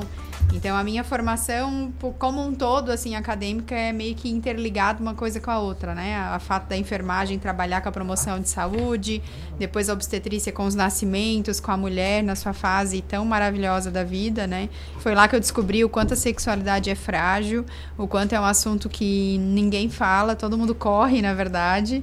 E aí que eu decidi estudar mais, só que eu acabei após, era para ser um ano e meio, acabou sendo em três, porque eu, após eu terminei, a Helena tinha três meses, eu apresentei meu TCC, mas eu comecei, ela estava grávida da Liz, então meio que fui costurando, assim, nas gestações. Foi acontecendo. Foi acontecendo. Gabriela, é... na, na, na, sua rede social, você, é, ali na descrição, você coloca mãe real. Sim.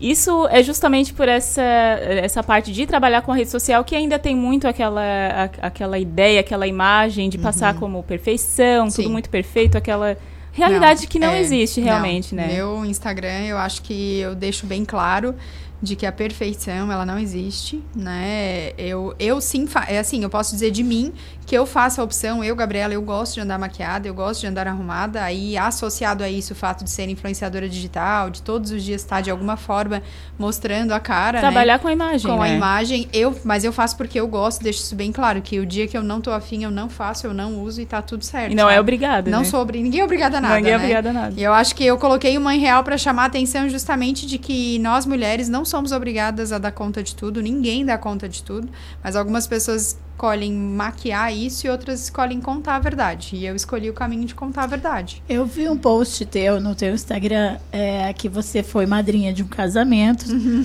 a sua última bebê bem pequenininha, Sim. e você estava pronta e levou aquela, né, aquele susto com a nenê, mas assim, você deu uma, uma um depoimento ali. Gente, eu tenho um filho pequeno Sim. e acontece e aqui tô, tô prontinha Na verdade, no dia madrinha. do casamento eu postei a foto com uma bolsinha segurando na frente, então as pessoas nem imaginavam, né? E aí na segunda-feira, para tentar, né, tirar um pouco, é, romantizar o negócio, aí eu fiz a foto sem a bolsa na frente e mostrei que, na verdade, a Helena me deu uma baita de uma cagada, né? Ela fez cocô, aquele cocô de recém-nascido, ela tinha 30 dias no casamento. Era bem novinha. Bem novinha. E aquele cocô mais amolecido mesmo, assim, e passou tudo no meu vestido. E, enfim, faz parte de ser mãe, é isso, né? Eu acho que quando a gente, como mulher, acha graça das coisas, aprende a viver de uma forma mais leve, a gente vive mais feliz, essa é a verdade. Porque a nós mulheres já temos uma autocomparação muito grande com as outras, a gente já tem uma cobrança de nós mesmas, né? Então não precisa a sociedade, as outras pessoas virem para cima, cobrar, falar, porque a gente já faz isso muito bem com a gente mesma, né? Você falava que a tua formação ali, que tinha previsão de ser um ano e meio, se prolongou em virtude da tua gestação, o nascimento da, foi da segunda. Eu comecei após, antes de engravidar da segunda. Eu terminei toda a parte teórica. Tipo assim, terminei a teoria, faltava um mês, eu descobri que estava grávida da Liz. Aí terminei a parte teórica grávida dela. E comecei o TCC, o projeto, as coisas.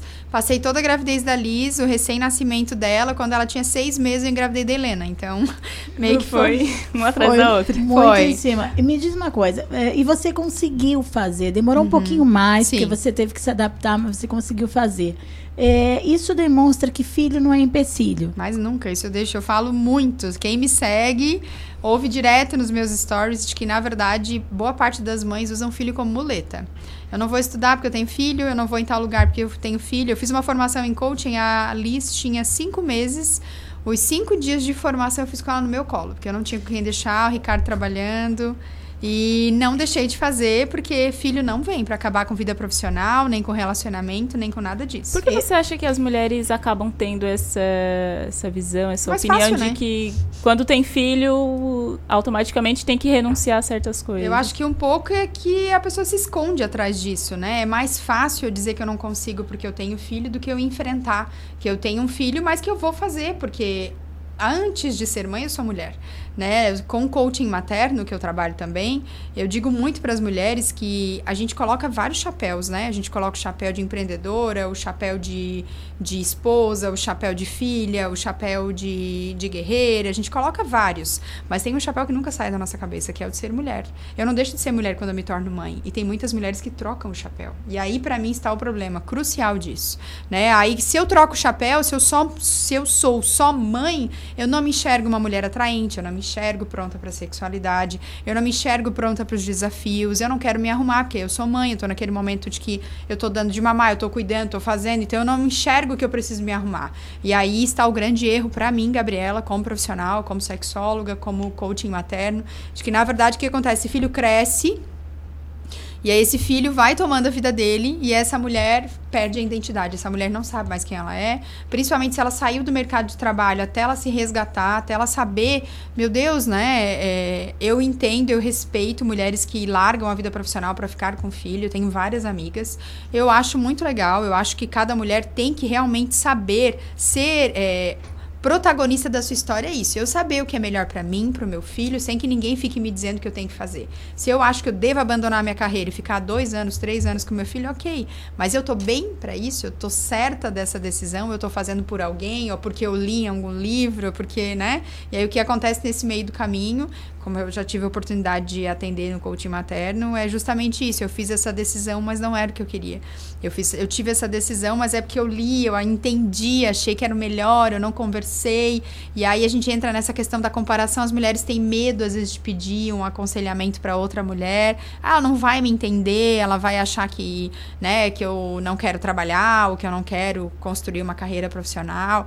Eu acho que se a gente resgatar lá atrás, onde uma mulher apoiava outra mulher, a gente seria diferente. Falando nisso, é, você acha que, a- que ser mãe é uma obrigação para a mulher? Porque a mulher tem um, tem um checklist, né? De coisas que são Sim. quase que obrigatórias. Sim. Que, como é que você encara isso? Não, eu acho que não. Eu- antes de trabalhar com obstetrícia, eu confesso pra ti, assim, que as pessoas que falavam pra mim que não queriam ter filhos, eu, Gabriela, não entendia. Eu dizia, mas como, gente?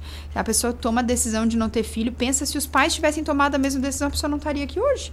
Né? Eu pensava assim, mas depois trabalhando na obstetrícia, eu entendi que tem pessoas que realmente não nasceram pra ser mãe. Não tem esse desejo, não tem essa aptidão, não tem essa vontade. E ser mãe, pra mim, é mais do que um projeto. Ser mãe, pra mim, é um dom, sabe? Eu- é exercício da paciência, é abdicar de muita coisa que você quer, é muitas vezes é, postergar um pouco os seus sonhos, não, não, não tê-los, né? Mas às vezes muda um pouco a rota do negócio, né? E eu posso te dizer que é um é uma instigação diária de todos os dias tu ter que ser uma pessoa melhor, porque o teu filho tá, tu és exemplo, no meu caso, exemplo para três pessoas, né? Então elas estão a todo momento me observando. Não adianta eu dizer pro meu filho que ele tem que comer salada se eu não comer. Então, assim, são nas pequenas coisas que faz a grande diferença na educação. Às vezes, muito mais do que eu mando e do que eu falo, é o que eu faço, né? É muito engraçado o nosso filho mais velho, quando a gente chega em algum lugar, que as pessoas dizem, ah, vocês querem tomar o quê? Ele já sai falando, ó, a minha mãe não toma refri. Minha mãe só toma suco. E aí as pessoas perguntam, tá, mas tu toma? Ah, eu e meu pai tomamos. Mas por que, que a tua mãe não toma? Ah, porque não faz bem, né? Ele já sabe. Eu nunca falei pra ele, Ele sabe? sabe. Ele sabe, ele sabe, entendeu? Então, assim, ah, eu gosto de me exercitar, ele gosta de andar de bicicleta, ele gosta de jogar videogame, mas ele gosta muito mais de estar na rua. Porque eu vivo falando, filho, a geração de vocês vai ser uma geração que vai morrer cedo. Porque é uma geração que tá tudo aqui, né? É uma geração que. A minha geração era brincar de pega-pega, de, de queimada, de alerta. Ir pra rua mesmo, Ir pra né? rua. É, na a, rua. a, a grande. A encheção de saco era pra voltar pra casa. E hoje a gente tá quase que empurrando os filhos de dentro de casa pra rua.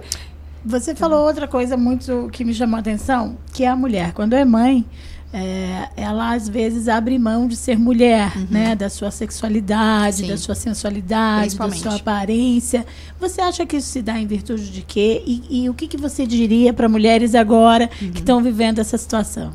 É, eu acho que assim, a maternidade ela toma, não tem como, isso é inevitável dizer, ah, vou dizer, não, a maternidade não toma tempo, toma, toma muito tempo, ela é um desgaste, mas eu acho que a gente precisa entender, colocar na cabeça que, tipo assim, eu me arrumar, eu não vou estar deixando de ser mãe.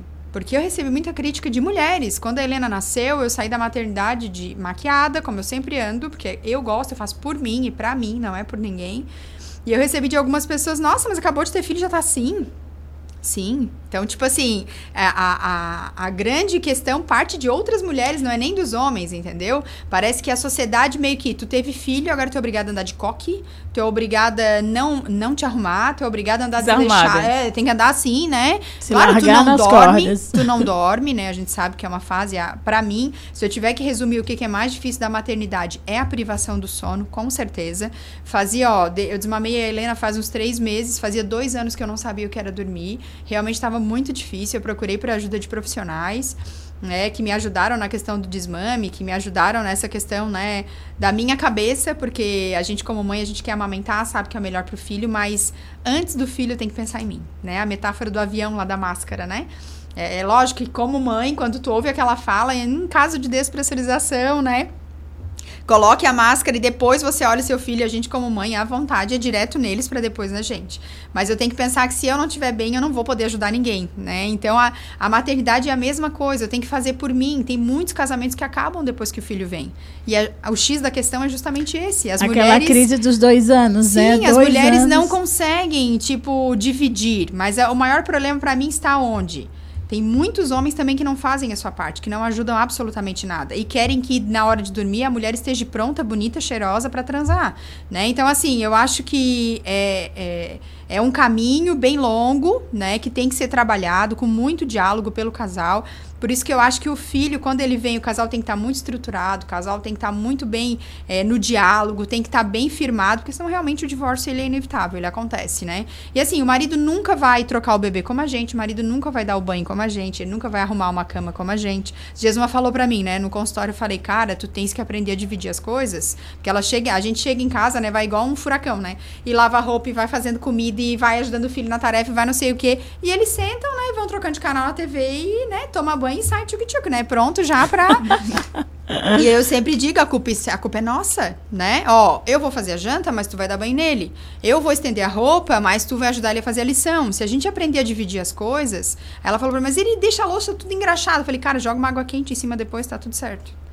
Quanto mais ele for fazendo, mais ele vai ver que tá ficando sujo. Às vezes ele vai pegar um copo depois e vai ver que tá, né, gorduroso, que vai ter que lavar de novo, Que enfim. não é daquele jeito. É, não, dá oportunidade pra pessoa aprender também, né? E para as mães que têm meninos aí, você tá preparando seu filho pra nora? Porque é muito comum a gente tá calipau na nossa sogra. É, porque não ensinou meu marido nem a tirar a toalha, porque, né, deixa a toalha jogada. E o filho? Esses dias fui na casa de uma amiga, aí ela tem um casal de gêmeos. Aí a menina, vem aqui lavar a louça. Aí eu falei, tá, chama ele pra enxugar, né? Aí ela, não, né, é menino, deixa ele lá jogando videogame. Eu falei, ah, tu fala do teu marido, mas tá querendo outra coisa louca. Falei, Nós é que Começa desde educamos aí, né? os homens. Sim, começa daí. Então, assim, a gente que tem filho homem tem que pensar também que tudo que a gente reclama da sogra, da forma como ela educou, como ela criou, como eu tenho preparado o meu. Eu sempre digo pro meu que é por faixa etária. Tipo, agora ele tá com 9, ele tem a obrigação de encher as garrafas e arrumar a cama. Ele já sabe que em maio ele faz 10. Eu falei, quando tu fizer 10, tu vai começar a lavar a louça e eu vou te ensinar a fritar um ovo. Então tá por etapas, assim, sabe? Quando e ver... você já vai preparando para a próxima fase com do certeza, jogo. sim. Aí ele, esses dias um amigo dele tava lá em casa e ele. Eu falei, Henrique, vai encher as garrafas, já pede teu amigo te ajudar, ó, que eu já boto na linha também. Se ele já não faz nada em casa, já vai aprender a fazer, né? Aí o Henrique assim, ixi, cara, eu lava, eu fazendo uma comida lá e só ouvindo ele falar, ixi. Em maio eu faço 10. A mãe já falou que em maio tem que começar a lavar a louça. Ah, meu Deus. Eu falei, é, que bom que ele já sabe. Já- já tá consciente do que já tá vindo por aí. Isso certeza. é uma coisa importante. Você falava de preparar o filho para nora, mas também a pessoa eu acho que tem que dar conta de si, né? Tanto o homem Sim. quanto a mulher, porque nem sempre ele vai se casar, Com certeza, sempre, mas assim, né? é, é o prepará-lo para a vida. Para a vida, Porque né? acontece com algumas pessoas que eu sei que foram morar sozinhas e quase morreram. Tanto homem quanto mulher, É tá? difícil, Os dois. é difícil. Porque aí não sabe nem fritar um ovo, né? Eu sei de uma amiga que foi morar sozinha que fez o miojo, jogou tudo, água, macarrão e molho, tudo junto, que não se deu nem um trabalho mesmo de tempo. ler também, né? É. Mas, tipo assim... é, Não tem noção, Não, não tem né? noção. Então, assim, a mesa é... Claro, bo- boa lembrança. Não só o homem, mas preparar a mulher também, né? De uma certa forma, é, a gente sabe que... Tá todo mundo numa correria. Ainda gravei um vídeo sobre isso. Eu levei um cagaço aí na, no domingo. Meu avô, que é a paixão da minha vida, ele teve uma, uma crise compulsiva na minha frente. Ele tá meio tá semi-acamado. Desde julho ele teve um AVC e ele convulsionou na minha frente. Ele perdeu o pulso. Eu vi ele morto, assim. Foi um baita susto. E aí na segunda eu tava assim, fora ainda, sabe? E eu, fiquei, eu cancelei tudo que eu tinha, eu fiquei lá na casa da minha avó olhando pra ele. E eu tive vários insights, assim, é, pensando de que realmente a vida é um sopro. Né? E aí eu gravei um vídeo sobre isso, de que tá todo mundo na correria, mas eu fiquei pensando, cara, eu, eu cancelei tudo que eu tinha hoje, né? Porque é sempre uma correria, correria. Na verdade, a correria é uma baita desculpa que a gente tem. Né? Porque se o dia tivesse 48 horas, a gente ia estar na mesma correria. Se Ainda ia faltar 72, horas, E né? correndo tanto pra quê? Pra quê? Pra chegar aonde, entendeu? É. Ah, É, pra dar mais pros filhos, mas se tu conversa com qualquer criança, ela troca qualquer brinquedo pela tua atenção. Então aquilo me fez pensar muito. E aí uma seguidora enviou uma mensagem dizendo: Ó, tô orando pelo teu vô tal. E falou: Cara, aproveita, porque eu não tive essa mesma oportunidade. Meu vô teve um infarto fulminante, ele era o amor da minha vida. E eu não tive a oportunidade de abraçá-lo de novo. Então, se isso aconteceu contigo, tu tá tendo uma segunda chance. Né? E aí isso acontece em todos os segmentos da nossa vida. Às vezes a gente quer dar o melhor pro filho mais caro. É, às vezes um brinquedo da Fisher Price, que é uma marca boa, né? Cara, custa 200 reais. Às vezes a criança pega uma panela, uma colher de pau e sai batendo pela sala.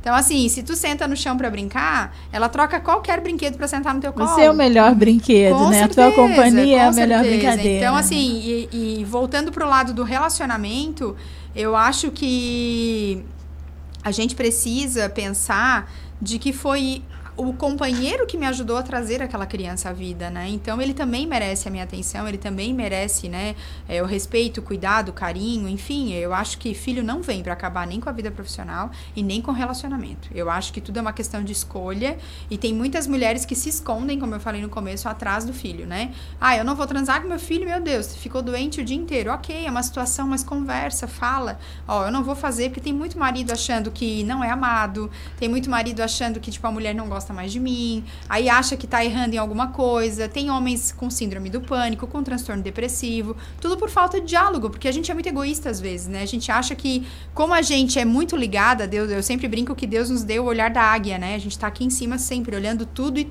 tudo ao mesmo tempo. Mas o homem não tem esse olhar. O homem é muito diferente. O homem, ele é pela é a linguagem dele, é o que ele entende, né?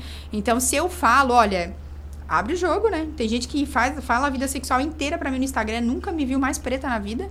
Cara, eu pergunto, ah, eu já falou isso pra ele?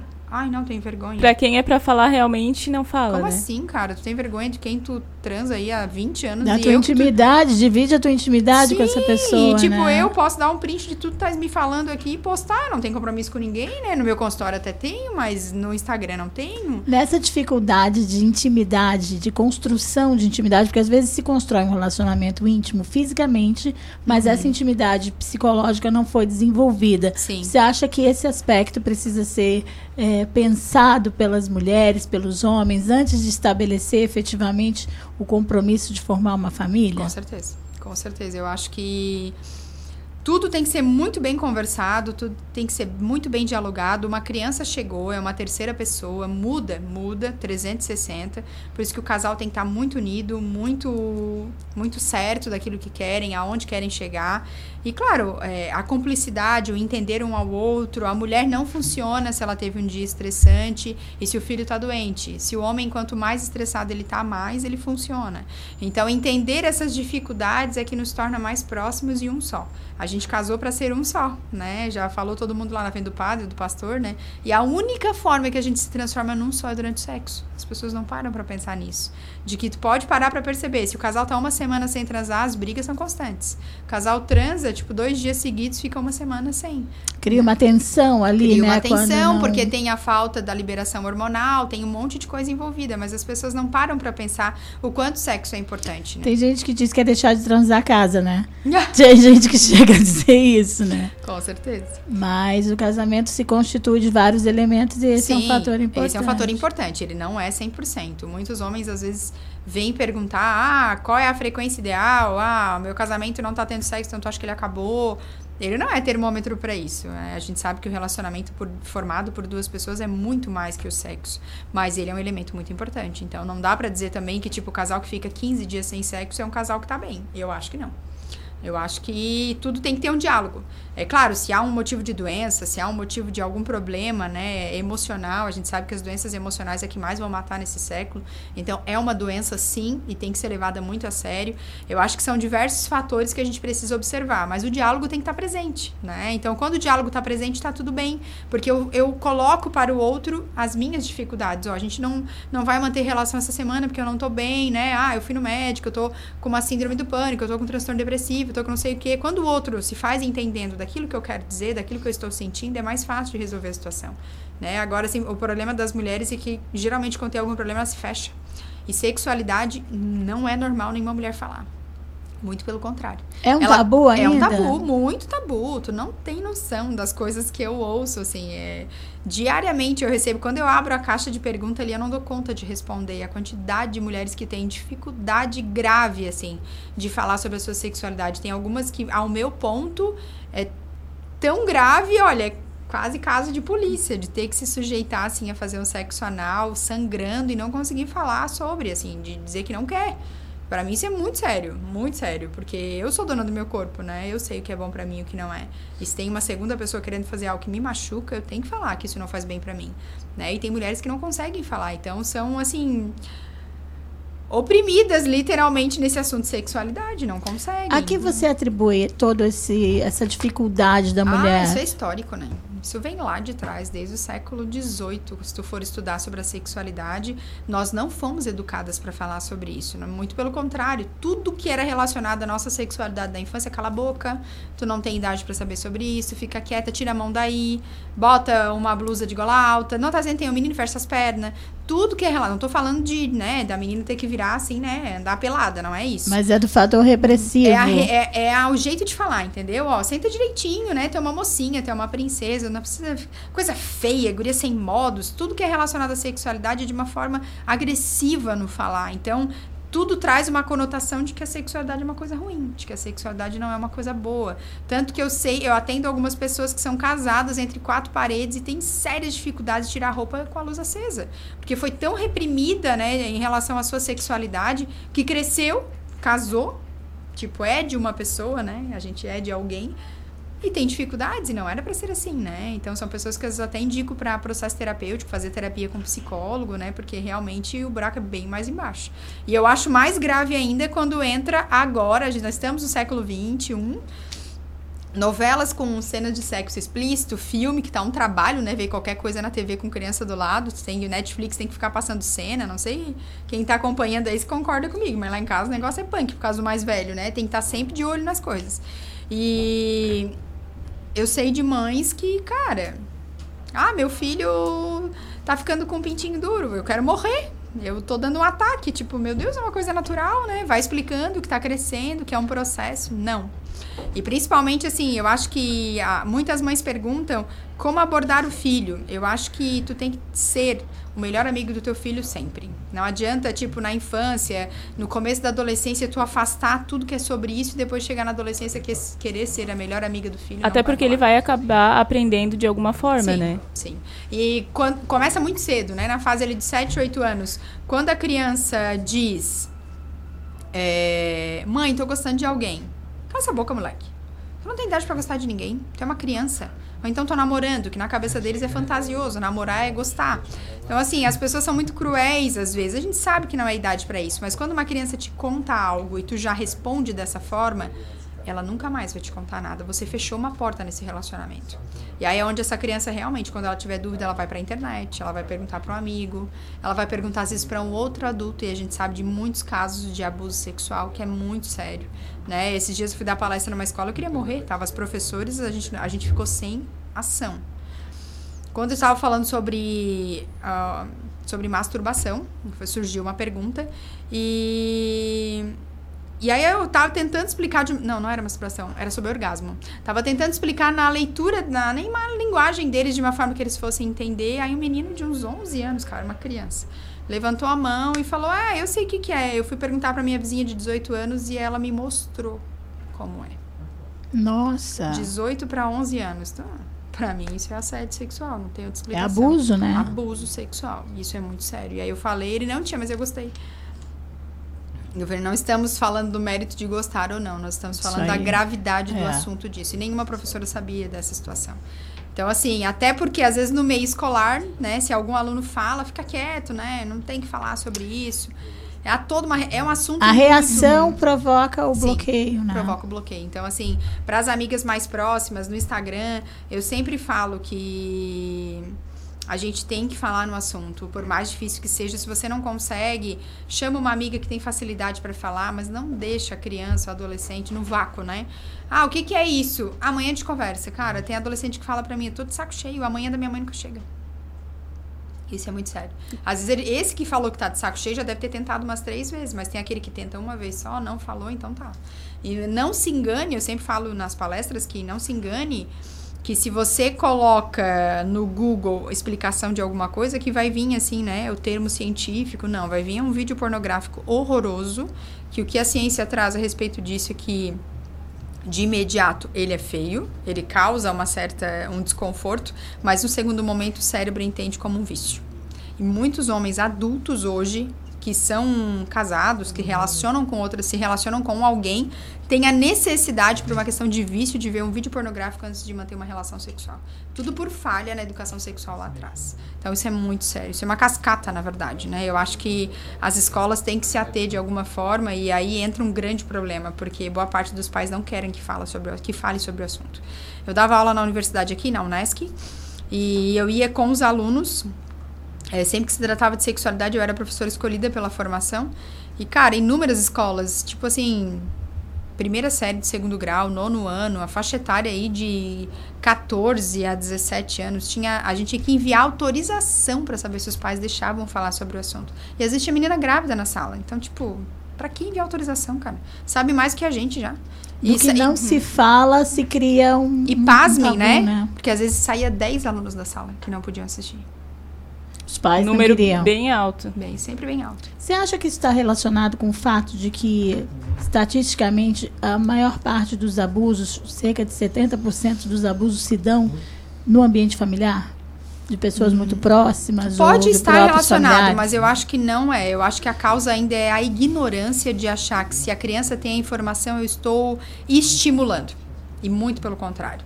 Todas as meninas, no último ano que eu trabalhei fazendo parto, eu fiz. Eu tenho uma relação, eu colocava as iniciais, o nome da parturiente, o sexo, como é que foi o parto, enfim. Eu fui contar a minha relação de 2013, tinha 43 meninas de 13 anos. Nossa. Era a maior idade que tinha, a Nossa. maior quantidade nessa idade. E aí eu te pergunto, tu acha que esse número diminuiu ou ele aumentou? Acho que a Com tendência é aumentar. Com certeza, se não fosse, não por isso o Ministério não teria lançado a campanha agora, semana passada, adolescência primeiro, gravidez depois. E por que que isso acontece? Quando a adolescente chegava para mim com 13 anos em trabalho de parto, era inevitável, eu sempre fazia a seguinte pergunta. A mãe estava acompanhando, né? E às vezes eu perguntava, com quantos anos tu foi mãe? E a mãe falava a mesma idade, ou 14 ou 15, a história se repete. A mãe não teve educação sexual em casa e ela também não consegue falar a respeito. Mas você acha que uh, a tendência, a, a proposta do atual ministério é, é banir a educação sexual das escolas e a proposição também foi ah, uma campanha pela abstinência sexual. Sim. Você acha que isso efetivamente teria um, te- terá um resultado? Eu acho que banir não é a melhor, melhor saída, porque essa questão da informação. Se eu nutro os adolescentes de informação, eu deixo eles cientes do que é uma IST, uma infecção sexualmente transmissível, os riscos né, de uma gravidez na adolescência, porque a gente sabe que o corpo não está formado completo, ele não está preparado para receber um bebê. E fora tudo isso, o trabalho que um filho dá, né? Em curtas palavras, a gente sabe. e a trabalho que responsabilidade que, implica, né? É, e os pais que os avós que vão criar. Sempre é assim, né? Eu, eu, não, eu desconheço adolescente que parou a vida para criar filho. São os avós que criam e ela está junto no processo, né? Então, assim, a questão da abstinência, isso gera muita polêmica, né? Porque, na verdade, É, eu entendo que seria abstinência para o momento certo, sabe? Porque até eu ouvi uma ginecologista dando uma entrevista sobre isso, falando que seria um baita retrocesso falar em abstinência, sendo que nós estamos na época de falar de dois métodos do contraceptivo oral para gravidez e da camisinha para prevenção de doenças sexualmente transmissíveis. Eu acho que de uma certa forma, quando tu faz a informação ser conhecida, vai ser uma decisão abstinência ou não.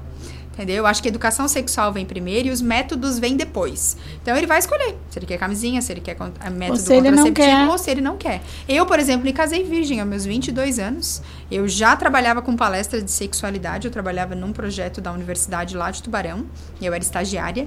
Saía pela cidade inteira com um pinto desse tamanho, fazendo palestra, botando camisinha e eu era virgem. Mas por uma opção. Eu me casei virgem e foi por opção. Então, assim, eu acho que pra mim foi a melhor escolha. Se eu tivesse que voltar no tempo, faria tudo igual de novo. Né? Mas isso é eu, Gabriela. Quando eu falo para adolescentes, eu sempre deixo muito claro que você tem que escolher a pessoa certa, o momento certo e a hora certa.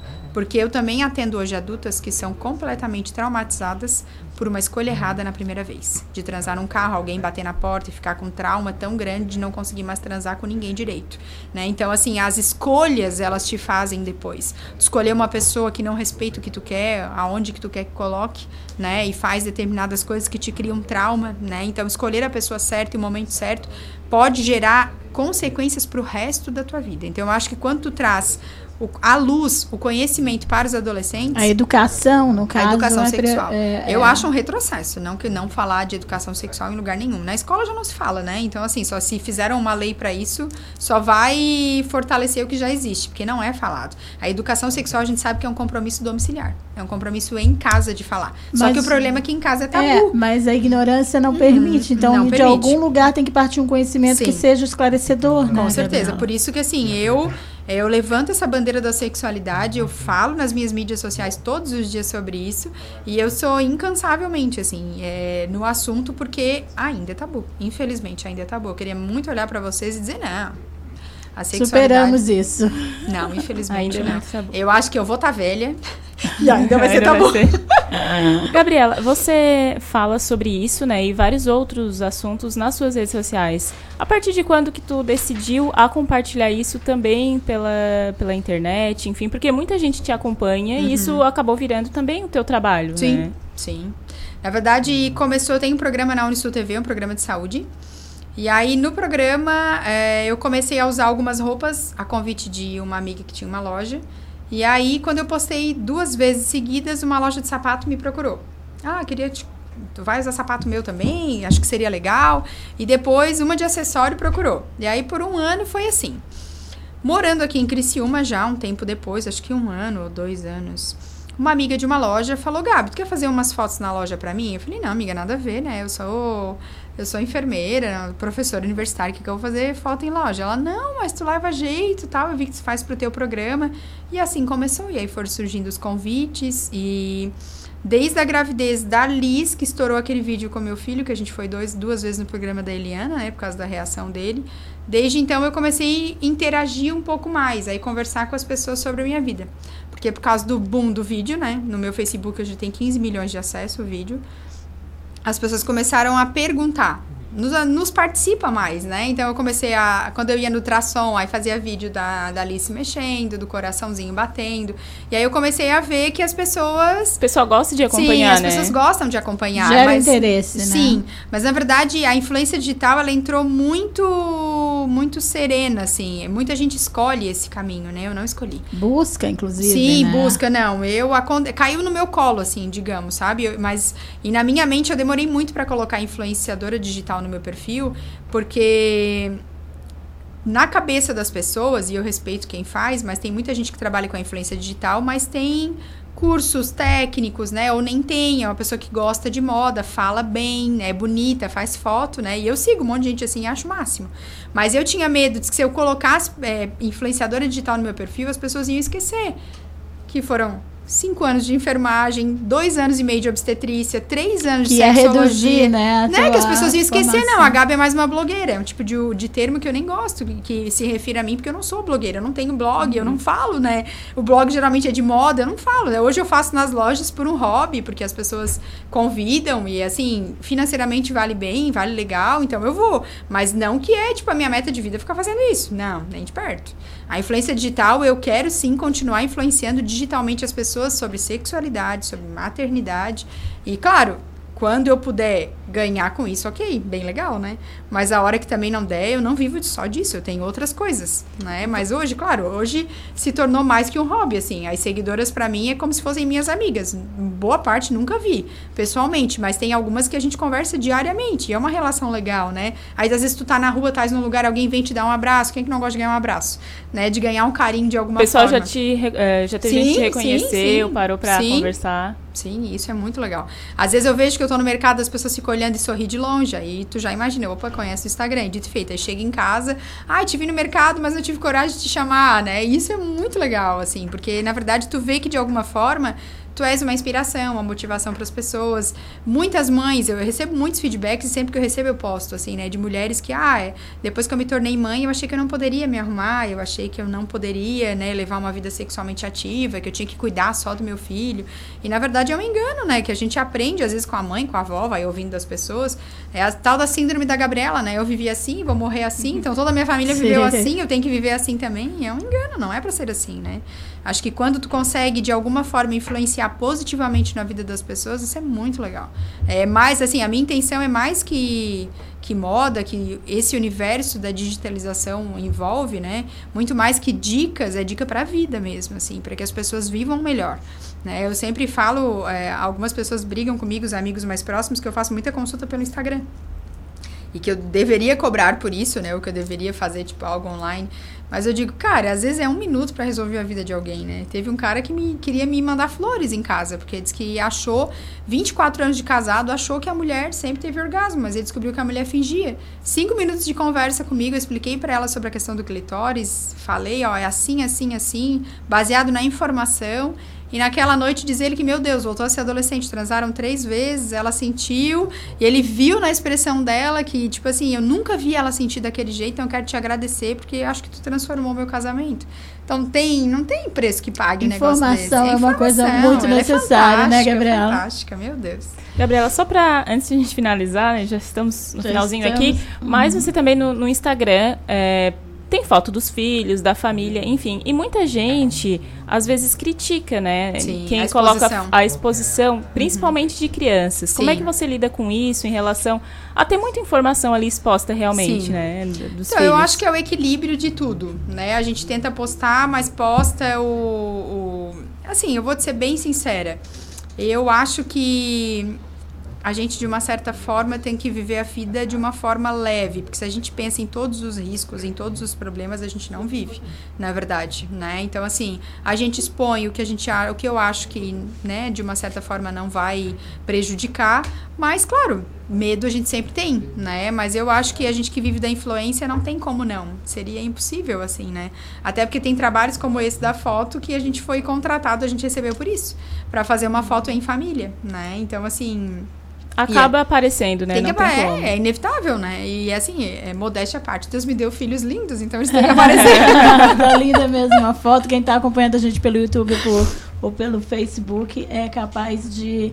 é, Consegue pode ver a olhar, foto ali. consegue ver. Eu tenho que mandar abraço, gente. A Naíra Guiar Nunes está ouvindo a gente, mandando abraço. Ouve todos os dias o programa. Então a Que gente legal. agradece muito o carinho e a audiência. Tem que mandar também abraço para o pessoal do Espaço Elas, que está muito feliz em ouvir o programa, já, já teve uma participação aqui. Então a gente está conquistando também o carinho da audiência Que bom. e fica muito Legal. feliz com isso. E a gente agradece você, Gabriela, também. Foi um Imagina. bate-papo muito gostoso. Pra quem ainda não te segue, vou pedir pra te deixar então teu Instagram, as redes sociais. Pode ser? Certo. Então, meu Instagram é a Gabriela Dias Oficial, o A na frente.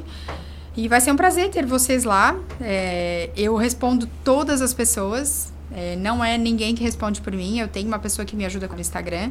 Mas essa parte de responder as pessoas eu não, não peço para que ela faça, porque eu acho que vai perder justamente essa proximidade. Eu acho que tem coisas que não dá pra gente terceirizar, tem coisas que tem que ser a gente mesmo, né? Então, se você tiver alguma dúvida que de alguma forma eu possa ajudar, eu atendo como sexóloga aqui em Criciúma na Mais Botei e atendo lá em Tubarão também. Se de alguma forma eu puder ajudar mais profundamente, né? Que pelo Instagram é raso, né? É, é só claro. raso, assim, é coisa é rápida. Papo reto. É papo reto, é raso de, assim, coisas rápidas que eu posso ajudar. Mas se eu puder, de alguma forma, né, ajudar mais, eu estou à disposição também. Valeu, muito obrigada pela tua participação aqui. A gente amou a conversa. Que bom, estou à disposição para próximas. muito obrigada. Agora são 3h49, a gente vai fazer mais um intervalo aqui na Casa Sua e volta já já.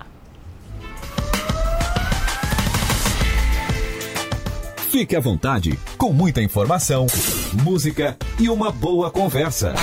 A casa é sua.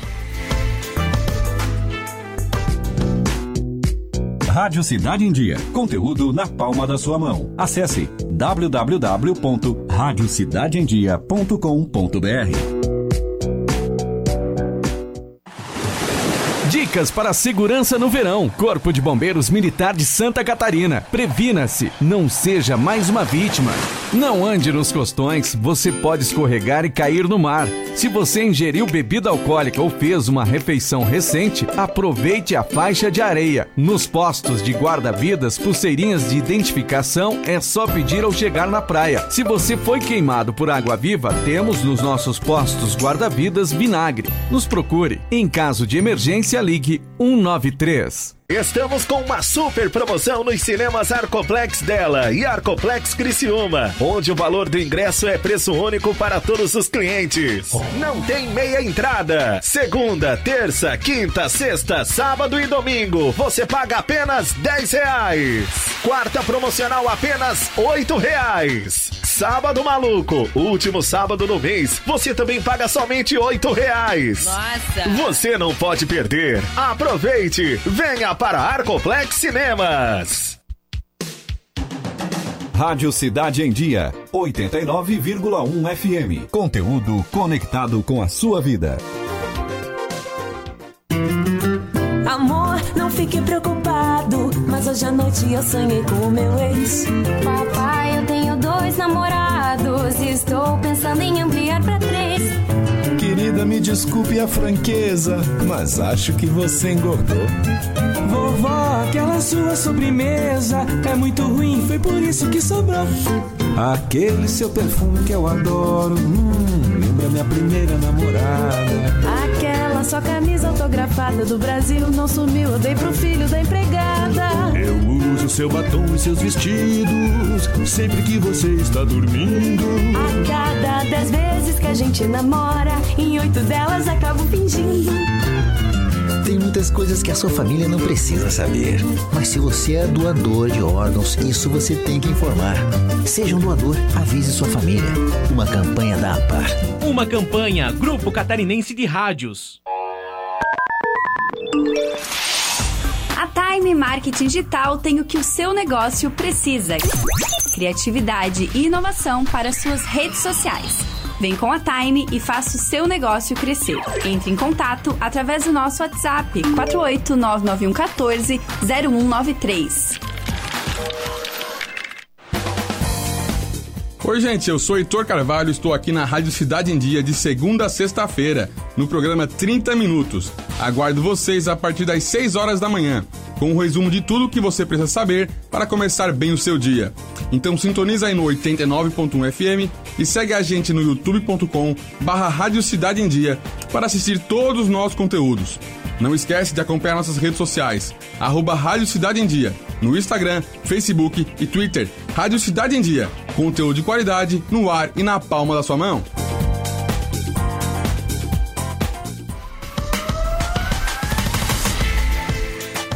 Fique à vontade, com muita informação, música e uma boa conversa. A casa é sua.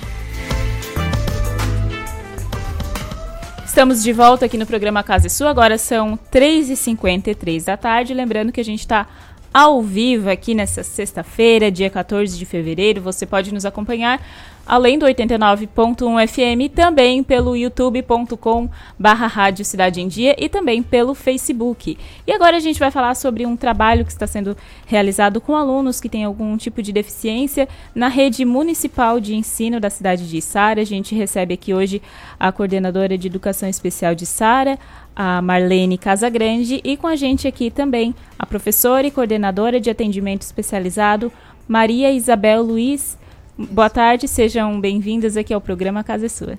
Boa tarde, né? Boa tarde a todos os ouvintes da Rádio Cidade. É um privilégio estarmos aqui para falar um pouco daquilo que a gente faz, né? Que faz com muito amor.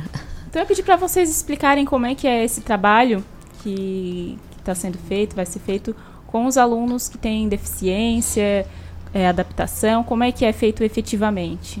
Isso, nós iniciamos, eu diria assim, talvez um pouco atrasados, porque no ano de 2005 né, teve todo esse movimento nacional, principalmente no Brasil nesse ano, que foi as, o encaminhamento das crianças com deficiência para o ensino regular. Porque lá na Constituição em 88, no artigo 205 já diz, né, estava lá direito, como a gente fala entre aspas, que a educação é um direito de todos, porém nem todos estavam na escola, e principalmente com relação às pessoas com deficiência, que estavam mais nas APAES, nas AMAs, nas entidades especializadas. E com relação a eles estarem no ensino regular, não deveria nem estarmos, eu sempre digo só estarmos discutindo isso, porque já estava garantido. Mas eles não tinham esse acesso, ou muitas vezes nem os pais procuravam ou às vezes procuravam e também né, fechavam-se as portas das escolas.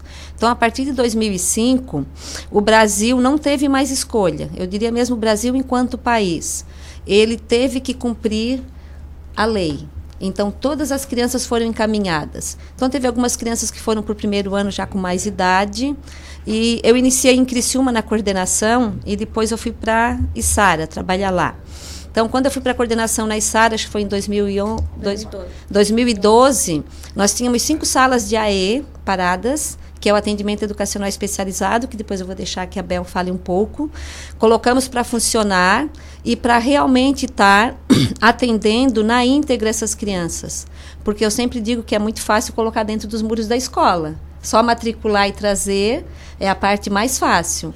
Mas fazer com que esses alunos realmente tenham acesso, sucesso, estarem na escola como devem, com a garantia de seus direitos, é um pouco mais difícil. Então, a partir do momento que foram instaladas as salas, o trabalho se efetivou.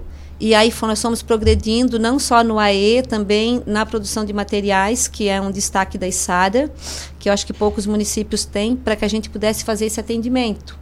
Então, hoje nós temos aí matriculados em torno de 120 crianças com deficiência, que são os casos mais graves, que é os que precisam de auxiliar, tá? Pelo censo vai bem mais além disso, mas nem toda criança que tem uma deficiência necessita de um estagiário ou um segundo professor que seja para estar acompanhando.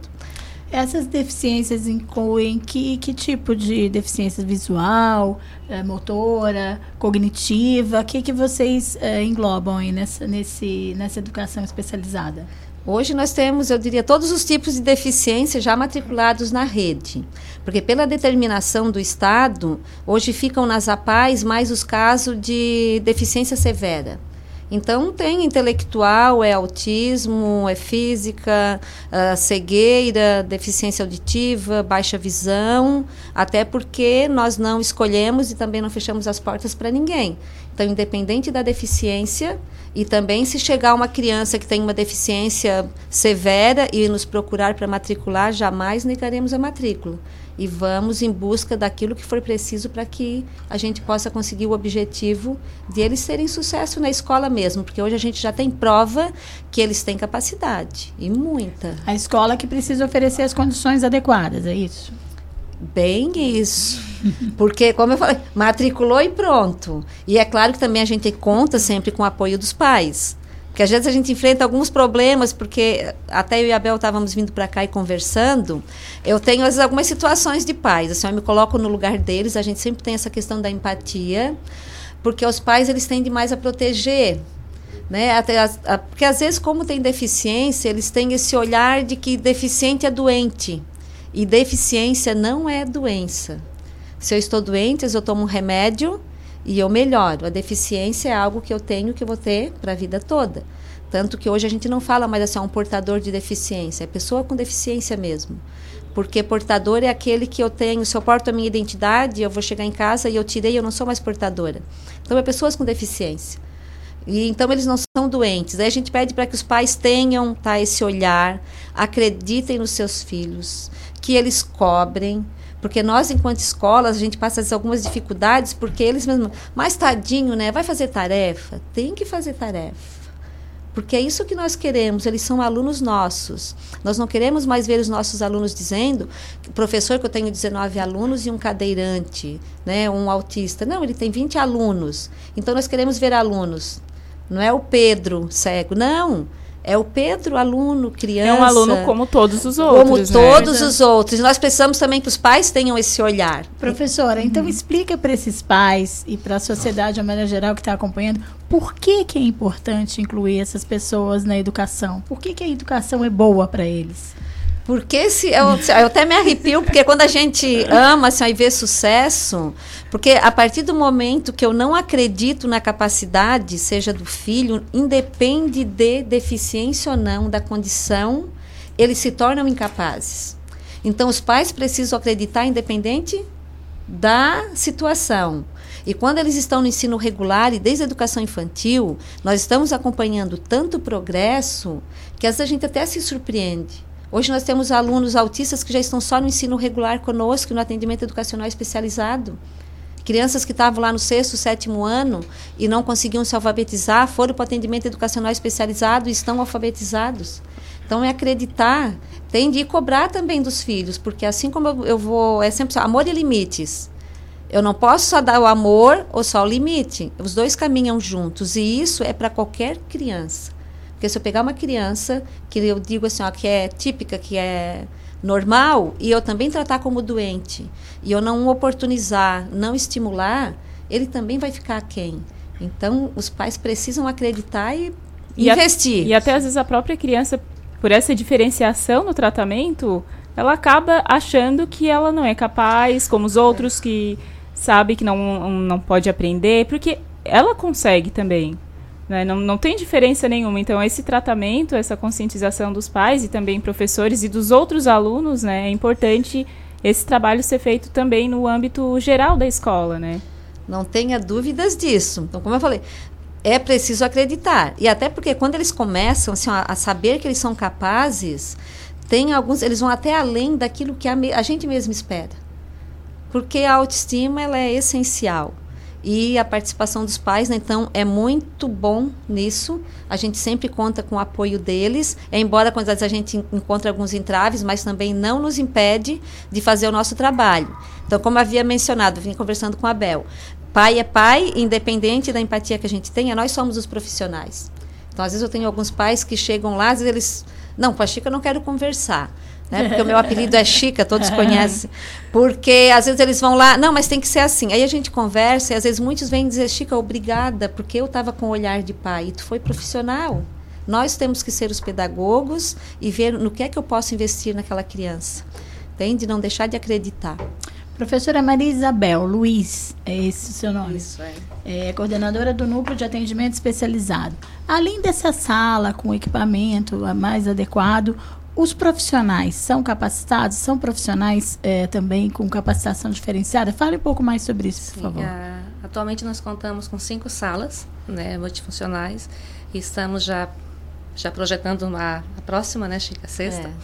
E os profissionais que atendem na sala, eles têm formação na Libras, em Braille, para atendimento baixa visão, autismo. Então, a gente está sempre em busca de capacitação para estar tá trabalhando, tá atendendo nossas crianças. Então, uma equipe assim que está o tempo todo assim estudando e buscando formação.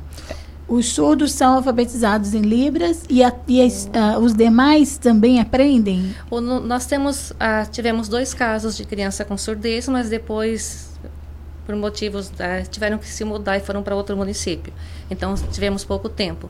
Nós temos uma outra menina agora da educação infantil que está indo para o fundamental, que ela tem surdez e agora que ela vai estar iniciando a parte do da Libras também. Já tem já o base, foi começado com ela, então agora é que ela está indo para o fundamental, primeiro aninho. Porque os, vai- os demais também aprendem para interagir com ela? Sim, aprendem.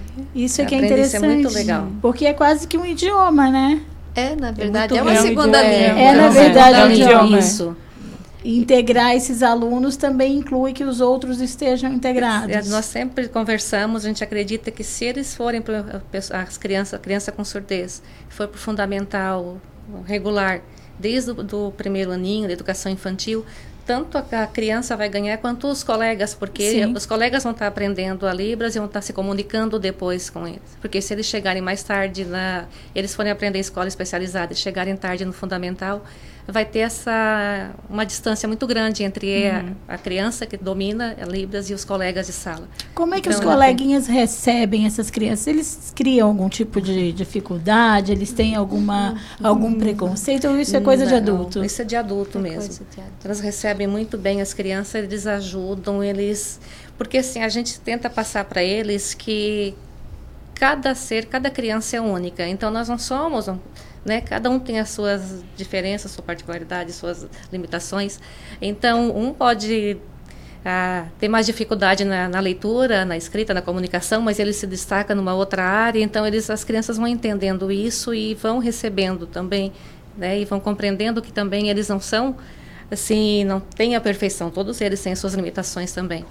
Quanto mais cedo integrar, melhor Quanto é. mais cedo, a gente pensa desde, desde a educação infantil, os nossos já estão já, né? Já passam desde o É que a gente percebe, assim, ó, a criança não vê deficiência na outra criança, tá? Quem vê é o adulto. Criança vê criança. Vê Criança criança, E é esse o olhar que a gente também quer do adulto, que a gente olhe, como eu falei no início. Né? É Eu não vou ver o cadeira, não. É o nome, é o João, é o Pedro, independente da condição. E a criança, minha, se tem algum cadeirante mesmo, eles querem ajudar, eles têm essa magia, esse encanto que quando não falando aqui de religião, mas acho que Jesus já disse, né, quem quiser entrar no reino do céu tem um coração de criança porque eles eles acolhem com mais amor. E o problema da inclusão, ele é principalmente atitudinal, que é questão de atitude mesmo. Hoje até estava, nós estávamos num encontro de manhã com os professores de uma escola e discutindo essa questão de que incluir é muito do ser humano, porque se não tiver amor, e não é incluir a, a pessoa com deficiência, a gente fala mesmo todo aquele que tem dificuldade. E aí na Isara a gente está tentando trabalhar bem dentro dessa realidade mesmo, é fazer com que ninguém fique para trás. Entende? É ajudar para que todos tenham um caminho. Se não vai ser doutor, mas não tem importância, nem todos são doutores. Tenham as mesmas né? oportunidades, Mas tenham né? as mesmas oportunidades. Professoras, vocês comentaram que são cinco salas, né? Sim. Essas cinco salas ficam em escolas diferentes. Como é que é distribuído? Ah, fica um- uma das salas fica no Quintino Rizieri, uma sala multifuncional, no- outra no Lúcia De Luca, no Paulo Rizieri na Boa Vista, né, Chica, e no Tranquilo Pizetti, e uma sala onde funciona o núcleo de produção de materiais junto, eh, fica na Vila São José, onde era o César Monereto, na Rua da Palha, na É, antiga Rua da Palha. Onde eu sei Reino É. Encantado. Então, os bairros são atendidos, é, é, não fica centralizado numa única Não. unidade, fica distribuído para que as pessoas tenham Várias melhor escolas. acesso. E são atendidos crianças de outras escolas que não têm ainda sala multifuncional. A gente Ah, faz atendimento entendi. também. Além Eles daque- vão. eh, dos materiais que já foram falados, a gente recebeu informação que tem eh, vários né, materiais adaptados. Teria como vocês citarem mais alguns que, que facilitam, de certa forma, ali, o processo de aprendizado dessas crianças? O, tá, o núcleo de nós ah, implantamos o núcleo de produção de materiais. Nós começamos com só atendendo alunos com baixa visão, porque eh, a gente acredita que eles tendo os materiais em sala de aula, isso vai facilitar o aprendizado e ele vai para autoestima, vai ser um recurso que ele vai estar conseguindo acompanhar. Então nós começamos a fazer materiais a princípio só o livro didático para baixa visão. Depois nós começamos a usar um pouquinho mais, passamos a produzir material em braille também para o nosso aluno com cegueira. É diferente o de baixa visão é diferente, pro de, porque o baixa visão é uma, a gente usa fontes ampliadas de acordo com a necessidade de cada criança. Ah, letra, né? letras é, maiores. Letra, assim. Maiores, isso. Uhum. Fonte vai dentro de 18, 22, 24, 28. Tivemos caso de crianças com fonte 32. E o Braille de só foi caso de cegueira, nossos alunos com cegueira. A gente faz toda a adaptação do Braille para ele. Ah, teve um, período que nós adaptamos o material também em Libras, com a parte dos desenhos para a menina que tinha surdez. Depois ela saiu, daí agora nós não fizemos, deparamos essa parte da produção. E fizemos materiais também para aluno com deficiência intelectual autista, que daí são materiais com pictogramas, com imagens, para eles fazerem a leitura de imagem.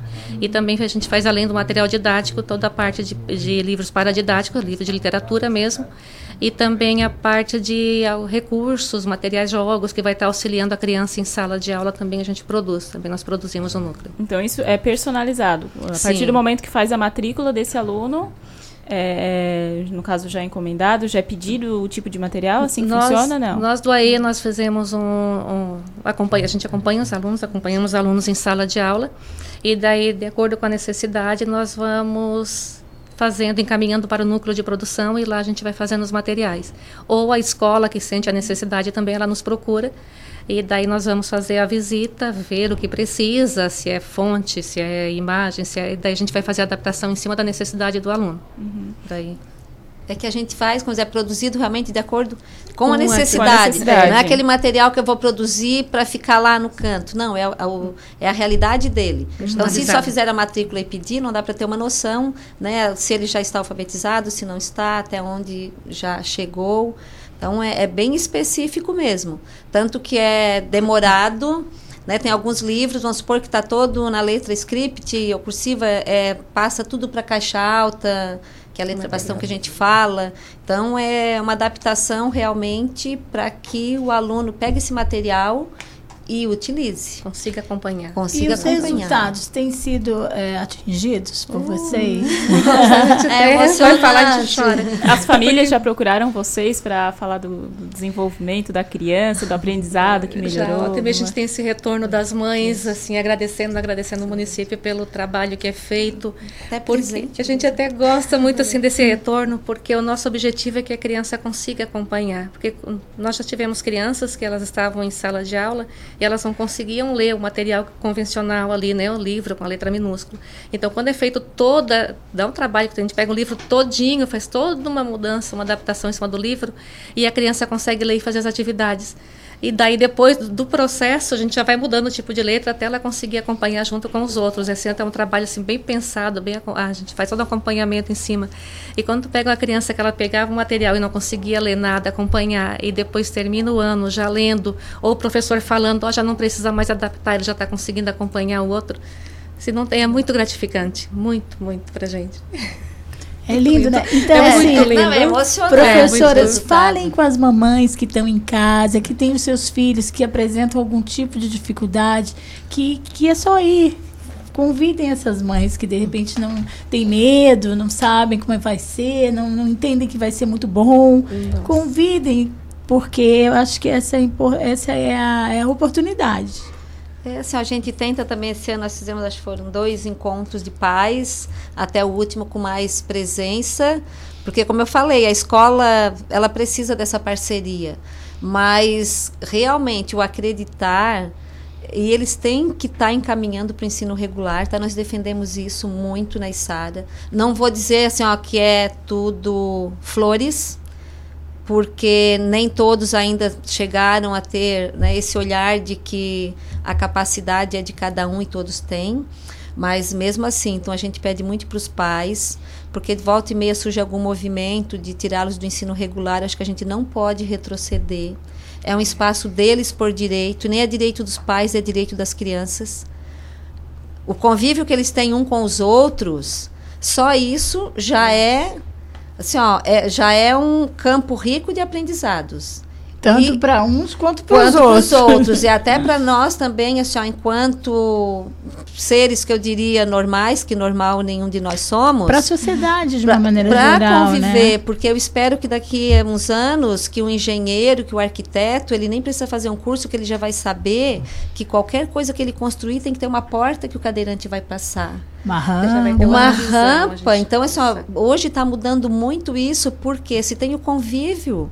Então, assim, ó, não é aprendizado para eles, não é para nós também. E muito, é muito rico. Então, para os pais, não tenham medo, pais. Levem seus filhos para o ensino regular. Se eles caírem e arranhar o joelho, todos arranham, tá? Então, não se preocupem. Isso assim, é normal É normal. mundo. Eles, eu sempre digo, eu peço mesmo para meus professores na Isara, a gente trabalha muito em cima disso. Eles são crianças. Só crianças. Eu não quero falar de deficiência, eu quero falar de crianças. Criança que corre, que se machuca, que brinca e que aprende, e aprende muito, tá? Não é pouco, não.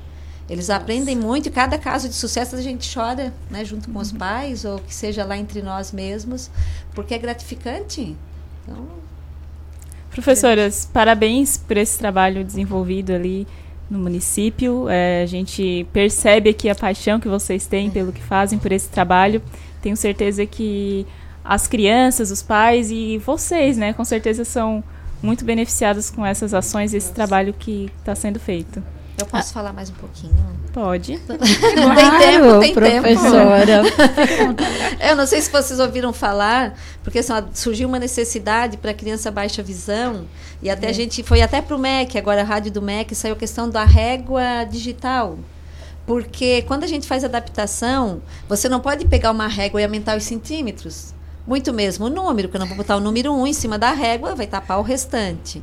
Então, é só em parceria com o IFSC, né, a Secretaria de Educação procurou o IFSC e foi desenvolvida uma régua digital. A criança move um cursor, ela mede e aparece o tamanho do número que queres no próprio celular Maior para ela poder para enxergar. E faz a medição E com, com perfeição, com é. perfeição. E aí a gente vai estar agora desenvolvendo, né, buscar as parcerias para produzir uma régua para cada aluno baixa visão que nós temos, porque é um recurso que não tem, eu diria, como ampliar. Na régua não tem como. porque Surgiu um uma centímetro não passa para É. dois, né? Verdade. Surgiu uma Sim, necessidade e a tecnologia a serviço de integrar e Isso ajudar na mesmo. educação. E foi parar no Brasil, foi para a Rádio do MEC, porque é algo que a gente pesquisou e não tem num- no mundo, se tiver, nunca se colocou num. Então, assim, é mais uma conquista e sempre para o aluno, tá? Não é para engrandecer Coisa ninguém. linda. E nós também damos o transporte para os nossos alunos do AE. Porque muitos O pais não sabem que faz busca. o diferencial, porque muitos, se não tivesse o transporte, não iriam para atendimento os- educacional especializado. Com dificuldade de locomoção, que fica mais também, às vezes, difícil. Tem pais que não podem não levar, conseguem. não conseguem levar, É. então a gente pega na porta da casa e devolve. Se alguém quiser algum tipo de informação, tem algum telefone, de repente algum pai, algum familiar que está acompanhando a gente agora e quiser mais informações, tem algum número para contato que vocês possam passar aqui? Tem. O número da Secretaria de Educação tem o 3431 3590. 48 3431 31 3590. E se quiserem falar diretamente comigo, tá? Pode o número do meu celular, que é 9 9954 9240. Muita Não generosidade de vocês darem dar o número celular, professora. tem E se quiserem tem- também lá conhecer o nosso espaço de produção, né, Chica? Isso. Também estamos de portas abertas também para né, para mostrar um pouquinho, ver como é o trabalho e todo o comprometimento do, do pessoal com, a, com as nossas crianças. Isso é muito legal. A Já gente recebemos visita de Minas Gerais. Olha, Legal. a gente teve o imenso prazer de conversar aqui com as professoras, com a coordenadora do, do- de Educação Especial de Sara, a Marlene Casagrande, e a professora coordenadora do Núcleo de Atendimento Especializado, Maria Isabel Luiz, que vieram falar desse trabalho belíssimo e importantíssimo que elas realizam ali no município de Sara. Obrigada por trazerem essas informações para nós, né, Emanuela? Com certeza. E parabéns por esse agradeço. trabalho. Belo trabalho. Quando precisarem, a gente é que agradece imensamente, porque nós queremos que isso se espalhe, não é só pelo Brasil, é pelo mundo. Sim. Então, quanto mais a gente puder divulgar e os pais acreditarem que os seus filhos são capazes, é o que nós queremos. A gratidão é toda, ao menos é toda minha, né? A Secretaria de Nossa, Educação é. agradece. Pode ter Coisa linda. A gente também agradece. Agora são 4h17. A gente vai fazer mais um intervalo aqui na Casa é Sua e volta já já. Fique à vontade, com muita informação, música e uma boa conversa. A casa é sua. Participe dos nossos programas pelo Twitter. Faça seu comentário usando a hashtag Rádio Cidade em Dia.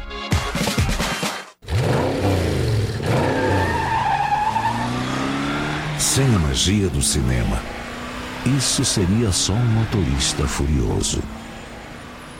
Женися todas as sensações do cinema. Estamos com uma super promoção nos cinemas Arcoplex dela e Arcoplex Criciúma, onde o valor do ingresso é preço único para todos os clientes. Não tem meia entrada. Segunda, terça, quinta, sexta, sábado e domingo, você paga apenas 10 reais. Quarta promocional apenas 8 reais. Sábado maluco, último sábado do mês, você também paga somente 8 reais. Nossa! Você não pode perder. Aproveite! Venha para Arcoplex Cinemas. ZYN 553, Rádio Cidade em Dia. Conteúdo conectado com a sua vida. A melhor forma de se evitar a dengue é combater os focos de acúmulo de água, locais propícios para a criação do mosquito transmissor da doença. Para isso, é importante não acumular águas em latas, pneus velhos, vasinhos de plantas, jarros de flores, garrafas, caixas d'água, tambores, lixeiras, entre outros. A prevenção é a única arma contra a doença. Faça sua parte e mantenha a cidade longe do mosquito da dengue. Uma campanha Grupo Catarinense de Rádios. Uma nova experiência online para seu negócio. Com a Time Marketing Digital, você pode contar com criação de design, monitoramento de suas redes sociais e geração de conteúdo. Entre em contato através do nosso WhatsApp 48 99114 0193.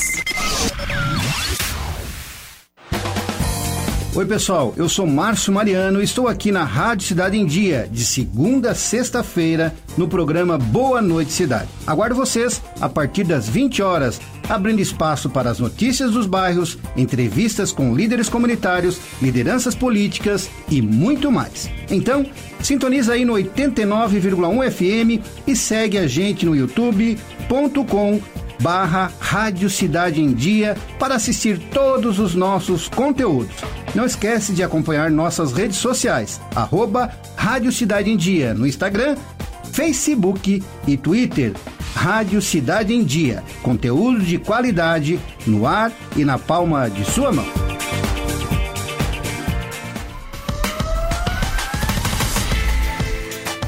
Fique à vontade, com muita informação, música e uma boa conversa. A casa é sua.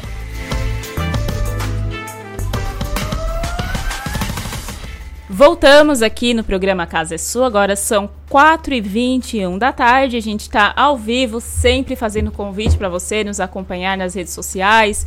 Vai lá no Instagram, já segue o perfil da Rádio Cidade em Dia. Se você ainda não é inscrito lá no nosso canal no YouTube, vai lá, já ativa o sininho para sempre ser avisado quando entra alguma programação ao vivo ou algum tipo de conteúdo aqui no nosso canal. E a Secretaria de Assistência Social e Habitação de Criciúma apresenta projetos de boas práticas. O projeto macro foi o Trilhando Caminhos para a Paz, que envolveu todas as oficinas do SCFV, sendo desenvolvido e apresentado em três etapas. Em 2019, todas as oficinas do Serviço de Convivência e Fortalecimento de Vínculos, o SCFV, se envolveram no projeto Trilhando Caminhos para a Paz. Ele foi desenvolvido e apresentado em três etapas, incluindo apresentações de danças, curta-metragens e exposição de quadros. A ação foi apresentada como boas práticas pela Secretaria de Assistência Social e Habitação de Criciúma, no Co Colegiado Estadual de Gestores Municipais de Assistência Social, o COEGEMAS, e na Comissão Inter de Intergestores Bipartite, a CIB. O Coegemas reuniu gestores municipais de todo o estado de Santa Catarina, enquanto a CIB envolveu a Secretaria Estadual de Assistência Social e municípios para discutir ações da política pública de assistência social e pactuações de recursos. Ambos os eventos ocorreram mais de uma vez por ano em diferentes municípios e dessa vez foi na sede da Associação dos Municípios da Região Carbonífera, ANREC. As danças foram apresentadas junto com o teatro durante o evento Apologia da Paz e Não ao Trabalho Infantil. Nele, mais de 500 pessoas participaram de atividades que buscavam conscientizar a população sobre o trabalho infantil. Os quadros foram expostos no hall da Prefeitura de Criciúma por duas semanas e foram produzidos junto às crianças, adolescentes e facilitadores do SCFV, com uma mistura de cores e fazendo apologia à paz. Já os curta-metragens foram apresentados nos jantares de encerramento dos Centros de Referência de Assistência Social, os CRAS de Criciúma. Aí ah, essas... As informações são da Assessoria de Comunicação da Prefeitura Municipal de Criciúma. Essas foram aí as informações. E agora a gente já está em conexão via Skype com o Israel Rocha. É, ele que é estudante de Direito da Universidade Federal de Santa Catarina, UFSC, e já participou do programa Jovens Embaixadores da Embaixada dos Estados Unidos no Brasil. Ele fala com a gente agora direto de Florianópolis, já está conectado. Muito boa tarde, Israel. Seja bem-vindo aqui ao programa Casa é Sua. Boa tarde, obrigado pela oportunidade de, de compartilhar esse projeto que marcou tanto na minha vida. Israel, é, primeiramente, né, para quem ainda não conhece o trabalho que é desenvolvido, poderia explicar o que faz exatamente, como funciona o projeto Jovens Embaixadores? Então, o projeto Jovens Embaixadores é uma iniciativa da Embaixada dos Estados Unidos no Brasil, que seleciona jovens de escolas públicas que têm algum envolvimento com trabalho voluntário, que tenham boas notas e têm um nível básico é, de inglês e ele dá essa oportunidade para esses jovens irem para uma experiência de intercâmbio de voluntariado, de liderança nos Estados Unidos. É, a gente visita na Casa Branca e tem a oportunidade também de, de morar por algum tempo numa família americana e conhecer aí mais profundamente essa cultura e também outras oportunidades de a gente divulgar o nosso país, nosso estado, nossa cidade. É, e esse programa já está fazendo aí 18 anos. Esse ano os Correios comemoram o aniversário dos Jovens Embaixadores com, com um selo especial. Certo. E então, esse projeto ele é para alunos de escola pública.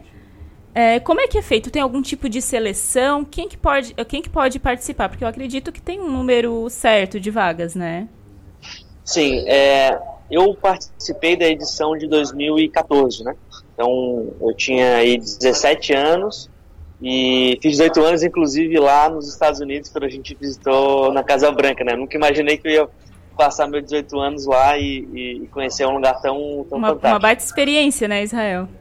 É, com certeza. Junto com outros 34 jovens incríveis aí do, do Brasil inteiro, né? Mas hoje o programa ele, ele aumentou as vagas. Na minha época era 35, agora são 50 vagas para o Brasil inteiro. É, e pode participar jovens que estudam em escolas públicas de 16 a, a 18 a 19 anos, que estejam aí no ensino fundamental, no ensino médio, é, que e aí ele se inscreve no sistema online, tem um, tem um link que a embaixada coloca no ar, se inscreve primeiro de uma forma online, passa todas as informações ali num, num cadastro, é, fala um pouquinho do trabalho voluntário que faz com a comunidade ou com a escola, é, conta um pouquinho da sua história. E aí, depois dessa primeira triagem, você passou por todos os requisitos, né? Ser de escola pública, ter um nível básico de inglês, é, exercer algum trabalho voluntário, ela passa por uma fase presencial. Aqui em Santa Catarina, essa fase presencial ela acontece no Instituto de Educação aqui de, aqui de Florianópolis, né, no IEE, e também lá em Joinville, no Centro Binacional. Então, esses, esses alunos de Santa Catarina que participam dessa primeira triagem online, eles vão para uma segunda etapa presencial que acontece aqui em Florianópolis e em Joinville. E aí, nessa segunda etapa, é uma etapa para apresentar é, o seu trabalho voluntário, para participar de algumas dinâmicas em grupo, também para avaliar liderança, para avaliar trabalho em um coletivo e também uma provinha em inglês assim muito muito tranquila muito simples. E também para olhar é, como que esse esse jovem esse estudante ele enxerga é, essa visão mais global né de, de parcerias globais. Então um programa muito bacana tem essas duas etapas online depois a etapa estadual. E aí da etapa estadual são selecionados alguns jovens que são enviados esse todo todo o relatório para a embaixada dos Estados Unidos lá lá em Brasília. E aí em Brasília ocorre essa seleção aí, essa divulgação dos 50 selecionados para participarem do, do programa. Mas quem vai para a final e não passa, participa do English Immersion Program, que é uma imersão de uma semana em Brasília, participando também de uma, de uma imersão na cultura americana, né? Então, aulas de inglês, aulas sobre a cultura americana, participa de eventos na Embaixada dos Estados Unidos lá em Brasília, participa da Casa Thomas Jefferson, é muito bacana. Eu participei na primeira vez, eu estava no segundo ano, eu, eu estudei no colégio militar, né? Sou é, manezinho da ilha, sou aqui de Florianópolis, uhum. é, filho de pai pedreiro, mãe professora, mas tive a oportunidade de estudar no colégio militar de Florianópolis, que é um colégio público estadual. É, e no segundo ano, eu, no segundo ano do ensino médio eu tentei, não passei, fiquei entre, entre, os, entre os finalistas e fui uma semana para Brasília. Foi uma experiência incrível, é, junto com cerca de 100 jovens. E aí no terceirão, eu estava no último ano, podia tentar pela última vez, me inscrevi, e aí entre mais de 13 mil candidatos, fui selecionado um dos 35 jovens para participar dessa, dessa experiência. Ali no último ano, então, acabou dando certo. Exatamente. No segundo ano, eu fui até a final. Quando eu estava no último ano que eu podia tentar, falei: agora uma vaga é minha, eu vou para cima, eu vou estudar, vou me preparar melhor para poder participar. E realmente consegui, assim, foi uma, uma mudança de paradigma muito grande, porque é, quando eu fui, eu digo que eu tinha uma realidade zero, né? A realidade zero é, é a realidade que, pô, eu sou filho de, de mãe professora, pai pedreiro, irmão da Camila e da Fabiola, que mora no Campeche, no sul da ilha de Florianópolis. É, e a minha realidade 1 um é a realidade que eu projetava para minha vida, né? Então ali, antes de ir para o programa, eu projetava de repente é, ir para uma uma universidade e e talvez é, entrar na carreira ali de da polícia militar.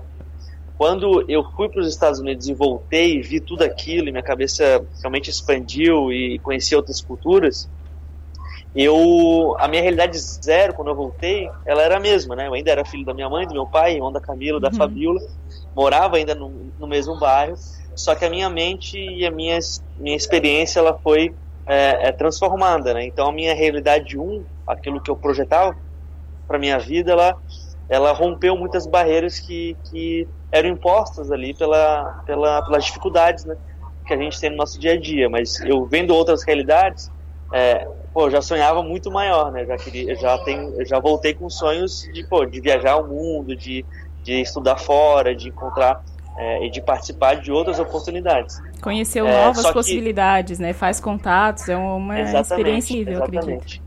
É, e aí eu olhava para os meus amigos do meu bairro e falar, pô, como é que eu vou passar essa experiência para frente, né? Como que eu vou pegar tudo isso que eu aprendi, que, que realmente é fantástico, assim, pô, poder viajar para outro país, ver a neve pela primeira vez, conhecer a Casa Branca, estar tá junto com jovens assim incríveis do Brasil inteiro. A minha pergunta quando eu cheguei aqui em Floripa é como que eu vou passar essa mensagem para frente, né? Como que eu vou passar essa oportunidade para frente? E aí eu, eu desenvolvi um projeto chamado Líderes da Manhã é um projeto que tem duas vertentes. Uma, a gente seleciona jovens de escolas públicas e trabalha com os ODS, os Objetivos de Desenvolvimento Sustentáveis da ONU. E no outro final de semana, eles têm que sair da discussão e ir para a prática, né? Porque reclamar não muda, né? A gente tem que ir para a prática. E aí esse projeto ele, ele quebrava dois paradigmas. Um que projetos sérios e comprometidos não podem ser feitos por jovens, a gente quebrava esse paradigma. E outro que as coisas precisam vir de cima para baixo, né? Precisa vir alguém das, de fora da comunidade para transformar, precisa vir alguém de fora da cidade para transformar. E a gente quebrou esse paradigma. A gente dava as ferramentas e os instrumentos para que aquele jovem, com base nas evidências que ele, que ele tem no dia a dia, ele possa gerar solução para os desafios que ele encontra. E foi uma experiência muito bacana, assim, a gente conseguiu é, executar no primeiro ano em Florianópolis, depois a gente expandiu por outras cidades. É, o André, que participou é, do programa também, ele foi um grande parceiro do Líderes do Amanhã, levou para Criciúma. A gente fez algumas discussões aí também.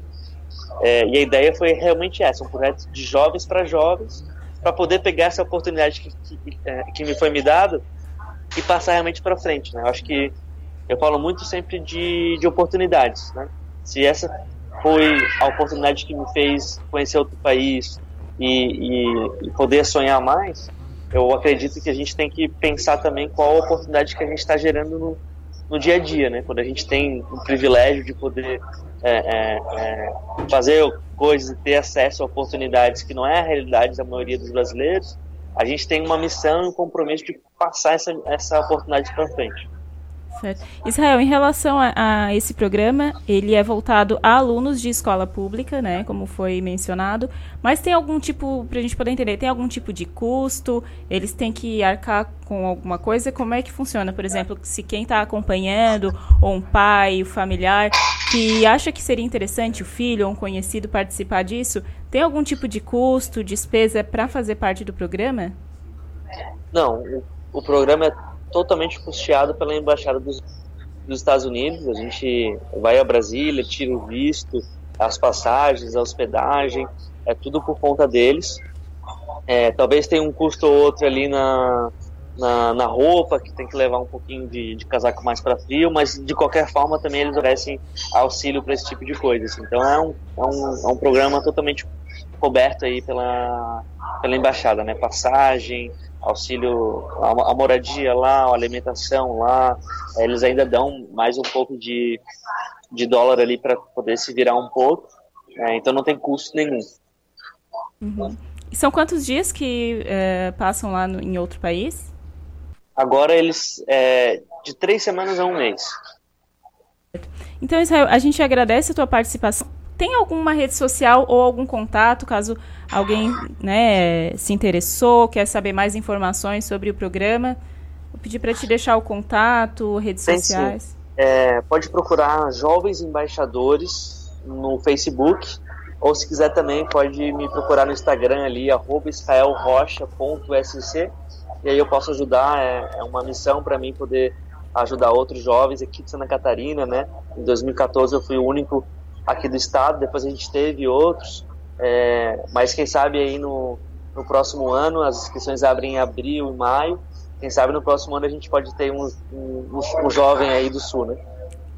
Sim, com certeza. E a gente, eu agradeço, a gente agradece a tua disponibilidade, falando com a gente direto de Florianópolis, aqui via Skype. Quem acompanha a gente pelo YouTube Facebook está conseguindo ver as imagens. E muito obrigada mais uma vez, parabéns né, pela experiência e por esse projeto muito lindo desenvolvido com os jovens. Legal, muito obrigado pela oportunidade. Eu desejo aí um bom carnaval para todo mundo, com muito respeito, com muita, com muita festa e com muita alegria. Muito obrigada, a gente que agradece. A gente conversou então com o Israel Rocha, estudante de Direito, e também é, em 2014 ele se tornou o primeiro jovem embaixador do programa Jovens Embaixadores aqui de Santa Catarina. Agora são 4h36 e a gente vai fazer mais um intervalo aqui e na volta tem muita música no quadro de Olho no Palco. A gente já volta.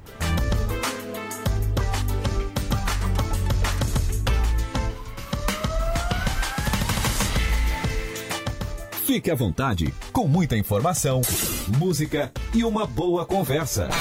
A casa é sua. Mande sua mensagem pra gente pelo WhatsApp 99156 4777. Dicas para segurança no verão. Corpo de Bombeiros Militar de Santa Catarina. Previna-se, não seja mais uma vítima. Águas Vivas. Antes de entrar no mar, verifique se a bandeira lilás está no posto de guarda-vidas. Se estiver, significa que existe a presença de águas vivas no local. Tenha cuidado e, em caso de emergência, procure um posto de guarda-vidas mais próximo de você. Em caso de emergência, ligue 193. Estamos com uma super promoção nos cinemas Arcoplex dela e Arcoplex Criciúma, onde o valor do ingresso é preço único para todos os clientes. Não tem meia entrada. Segunda, terça, quinta, sexta, sábado e domingo, você paga apenas 10 reais. Quarta promocional apenas 8 reais. Sábado maluco, último sábado do mês, você também paga somente 8 reais. Nossa! Você não pode perder. Aproveite, venha para Arcoplex Cinemas. Rádio Cidade em Dia, 89,1 FM. Conteúdo conectado com a sua vida. As emissoras de rádio e televisão de Santa Catarina estão mais unidas do que nunca. Unidas pela clareza e objetividade do conteúdo que chega até você. Com material de qualidade no jornalismo e no entretenimento. Em época de fake news, essa é a nossa missão. O desafio é grande. Mas como não pensar grande se a nossa programação chega a milhões de pessoas? Se são os nossos comunicadores os verdadeiros e maiores influenciadores. Por isso, estamos lançando um grande movimento para promovermos mudanças no jeito que se faz comunicação, em todos os meios. Participe, mas venha pensando grande. Grande como o futuro que todos nós queremos. Grande como Santa Catarina. Pense grande. Pense rádio. Pense TV. Um movimento da Acaerte. A Time Marketing Digital tem o que o seu negócio precisa: criatividade e inovação para suas redes sociais. Vem com a Time e faça o seu negócio crescer. Entre em contato através do nosso WhatsApp 4899114 0193. Oi, pessoal, eu sou o Ricardo Lopes e estou aqui na Rádio Cidade em Dia, de segunda a sexta-feira, no programa Boa Mistura. Aguardo vocês a partir das 12h30 para debatermos os assuntos mais comentados do dia e abordarmos temas de relevância para a nossa região. Então sintoniza aí no 89.1 FM e segue a gente no youtube.com barra Rádio Cidade em Dia para assistir todos os nossos conteúdos. Não esquece de acompanhar nossas redes sociais, arroba Rádio Cidade em Dia no Instagram Facebook e Twitter. Rádio Cidade em Dia, conteúdo de qualidade no ar e na palma da sua mão.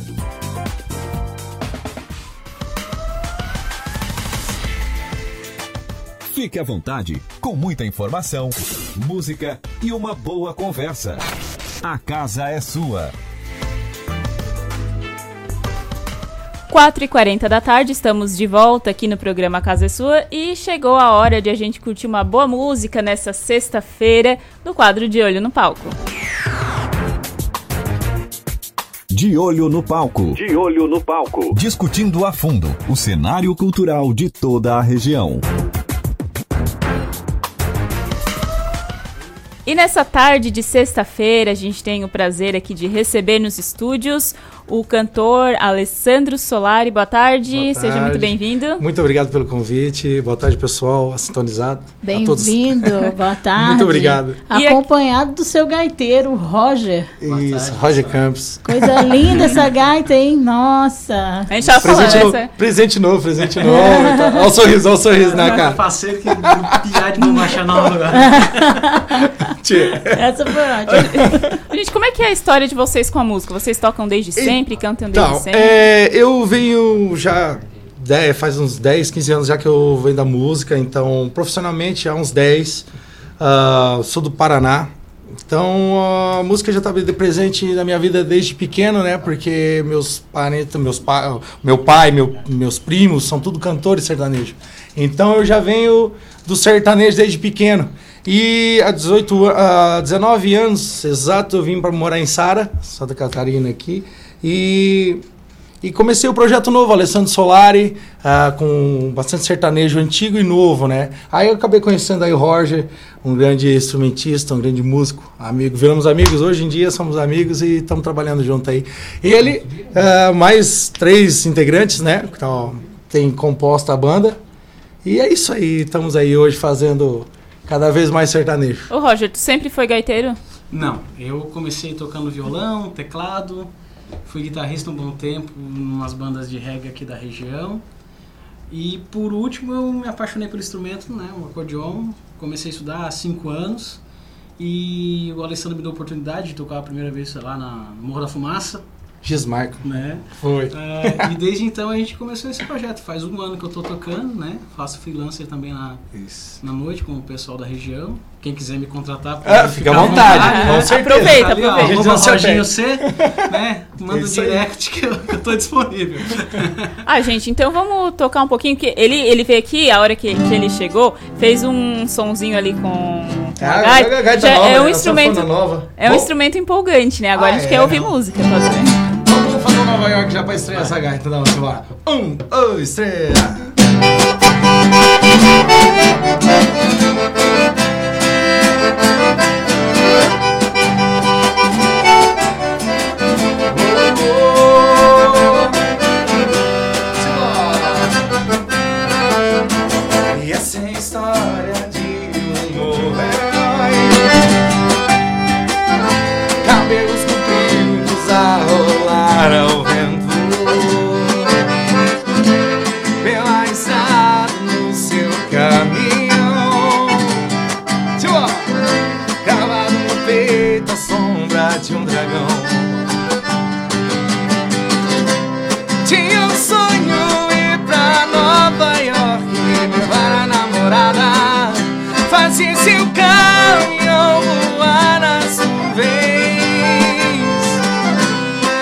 Enquanto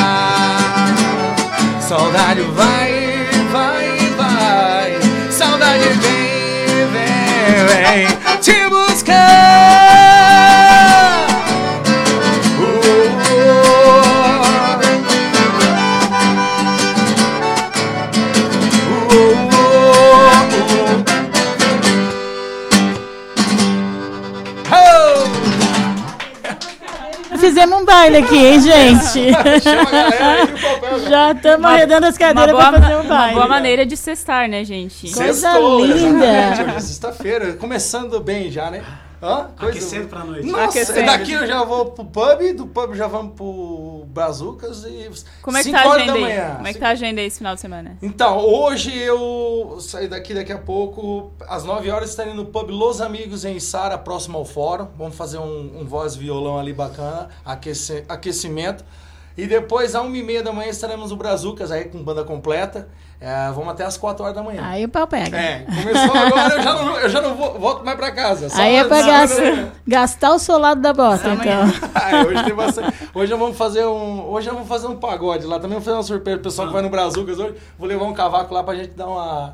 Tem de tudo um pouco, então. Tem de tudo pra um todos pouco, os gostos. rock, de tudo um pouco. Graças a Deus a gente gosta de tocar tudo um pouco mesmo. É, puxa mais pro reggae, rock, sertanejo, mas é, de tudo um pouquinho pra tá... Fazem reggae também. Ah, eu gosto muito de estar colocando é, o ritmo de reggae até no sertanejo mesmo, assim que é um ritmo, uma vibe mais da nossa vibe, né, no caso.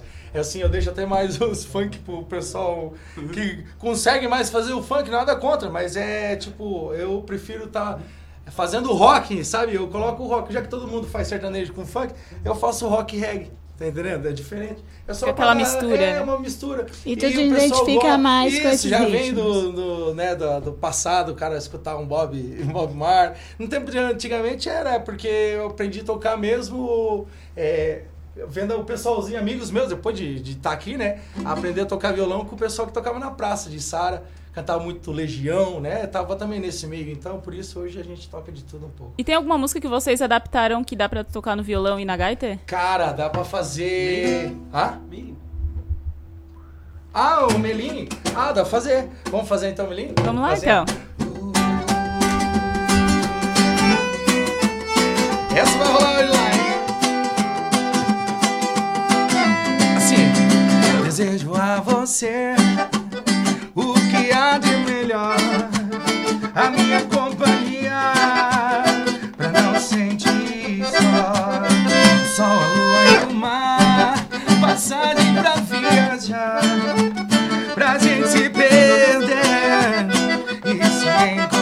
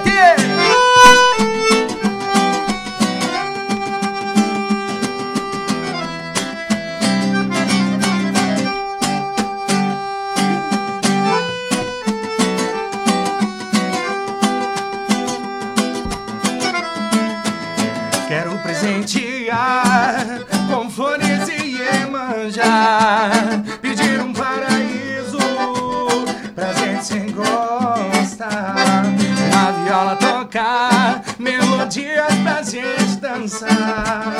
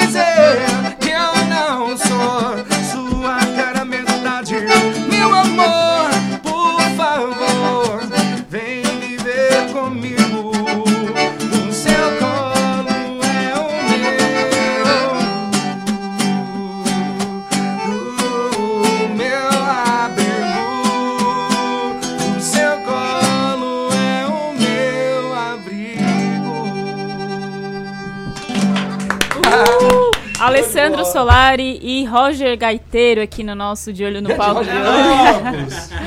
Gostei dessa versão do. É bacana, a gente leva pra onde for, é, o pessoal gosta muito, sabe? É uma música que pode estar, a qualquer momento, tu vai estar entrando na vibe, pode ter certeza. Parado não fica. Não, parado não fica, é. Vem no comecinho, aí depois o pau pega. E hoje vocês vivem absolutamente da música. Eu, eu sim, o Roger até que não, mas o Roger é empresário, então tá tranquilo. é um grande empresário também. É, não, mas é um, um rapaz que de um ano pra cá, desde quando eu conheço ele, tá cada vez melhor, tá evoluindo, tá tocando cada vez com mais gente, então eu fico muito feliz, né? Independente de estar comigo ou não. É um grande, excelente músico e uma ótima pessoa. E o que, que você diz pro pessoal que tá aí na rua batalhando para viver do- da música? Cara, tem que correr atrás, tem que correr muito atrás, não é fácil, mesmo correndo não é fácil, então, olha, a pessoa tem que ter muita fé. A gente, eu até estava conversando com ele ali. Ah, Eu vi, a- o músico, eh, ele vive da fé, né? Tem que ter fé. Se não tiver fé, tu nem começa, porque tu depende dos outros. Então, tu depende dos outros gostarem, tu depende dos outros te indicarem. Hoje mesmo fechei um show porque me indicaram. Aí fui indicando assim. Então, tu depende muito de todos. Então, é, tem que, tem que correr atrás. Tem que correr atrás. Esse é o, é o único conselho que qualquer um pode seguir que vai dar certo. Já levaram muito não? Que seja honesto, né? Isso aí não precisa nem. Já levaram muito não? Ah, todo dia, né? Ah, mas é não direto. Só que também tem mais sim do que não. É por isso que a gente tá aqui, né? O não a gente já tem. né? O não a gente. Sim, né? O não ele já existe, né? Então é. É só. É tipo, cara, é, eu tava até atrás do- dos patrocínios para fazer. Falei, cara, não tem por que não. Você que te tá em dúvida de correr atrás não, cara, vai. O não você já tem. Então ficar em casa esperando. Não, também não vai acontecer. É fé, mas você tem que ter. É, é, né? Tem que ir atrás, né? Exatamente. Tem que né? ter é, fé depois que tu trabalhou. Tu vai ter que ter a fé de esperar, tá entendendo? Quando mas graças a Deus. fé, tu fala em fé, em acreditar no próprio talento também? Também, tem que ser muito realista. As pessoas hoje têm que ser um bocado realista porque tá qualquer um pode estar na internet agora cantando. Então assim, tu tem que eu sempre indico, você tem que ter fé mais qualidade. Você tem que ter, eu fui atrás de uma aula de técnica vocal, eu fui atrás, o Roger também faz aula de, de- então tem que ter um estudo. Ah, depois disso, eu digo depois de 10 anos de músico, né? Eu Tem que se qualificar, você- né? Exatamente. Você não pode chegar apenas. Vai chegar lá e. Como que é? É só você tocar essas duas músicas. Não, você sentou em cima. É, você sentou. Você sentou num barzinho pra fazer, meu amigo. Aguenta no peito e vem. Quando falam toca Raul, tu tem que tocar um Raul mesmo. Sabe? Às vezes é brincadeira, mas tu já toca porque fala. Eu toco. Raul. Só de eu, bravo. É, assim, não, eu toco Raul. Pera aí, agora tu vai escutar. Agora eu vou tocar Raul. Então, assim, desde que o pessoal que quer fazer vida de músico, então o músico tem que tocar de tudo, digamos assim, se tá começando, principalmente tu que vai fazer bar, ah, né, que não tem um, um empresário, uma, uma estrutura atrás, é, começa tocando de tudo. Você né? tem que se dedicar, então. Pra muito, tocar de muito, tudo, tem que muito. se A dedicar. dedicação é 100%. Tem Quanto que ser... tempo de ó, ensaio? Olha, cara, imagina, é, tu, tu, ensaia quantas horas por, se- por semana, por dia? Ah, é todo dia uma hora. Pois é, é, eu tipo, ser eu tenho as músicas do repertório que a gente tem que pegar. Às vezes tem um casamento pra fazer, eu tenho a música daquele casamento, aquele, a- aquela cerimonial. É cinco músicas que eu nunca ouvi na vida, então eu vou pegar aquelas músicas e vou ter que pegar elas. Já Trabalho, aconteceu de novo, vou trocar música na semana. Nossa, Pô, manda embora, pra vir. Eu assumi aquela responsabilidade, então, não, não, eu poderia falar, não, não vou trocar porque já deu, já foi decidido, não é assim Não que tá no funciona, né? repertório, não tá É, no repertório. Mas, assim, corre atrás que dá. Como é que vai sabe? dizer Eu não vivo pra disso. noiva, É, né? Então é pra... É, é isso que, que diferencia os músicos, né? Então tu tem que ter o E a mais. Alessandro, como é que tu vai dizer não pra noiva na semana do Como tu vai dizer não? né? Eu já falo assim, ó, eu, vocês me contratam que eu sou a solução dos problemas de vocês. Porque eu não posso ser um problema mais num casamento. Porque casamento, meus amigos, eu já trabalhei até de garçom. E é tudo assim, na pressão total. Então, se, se dizer um não, falar que vai faltar alguma coisa, não é isso que uma noiva quer ouvir na véspera de casamento. Então é só manda vir a música que Vai for. dar tudo Graças a Deus vai certo. tudo certo. Mas eu recomendo pensar antes tudo em relação a casamento. Gente- Mas de resto é, é se dedicar, estudar. Nossa, cara, estudar é fundamental. Tu tem que, tu tem que estudar, senão não sai nada, não adianta. Então, É, o estudo é em primeiro lugar. A gente sempre pede pra cantar, tocar, algo que o pessoal sempre pede, né? Aquilo que tá Uhum. sempre na noite. Mas a gente queria pedir, hoje eu queria pedir diferente, porque sempre tem aquela música que o cantor ou que tá tocando gosta, né? Que tem prazer de Tá, tocar, de cantar. tem. Pode ser? tem, pode ser. Tem uma dupla. Vamos cantar uma Guilherme Benuto? Guilherme Benuto eu tô gostando muito porque até participei de uma promoção deles. Eles usaram o meu vídeo com um clipe lá para uma pasta do Guilherme Benuto que é a música. Bom, tem várias agora, né? Mas vamos fazer três batidas. Eu tô indo, mas é desespero. Tô mais perdido que segue em tiroteio rodando a cidade. Com medo de voltar pra casa. Olha que faz no passageiro umas garrafas e a saudade.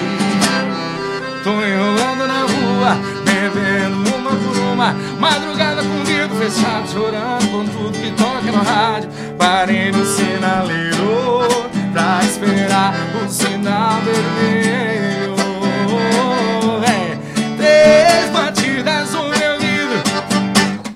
Quando vier um bandido, falou, perdeu, eu disse, eu perdi mesmo. Mas foi o grande amor da minha vida.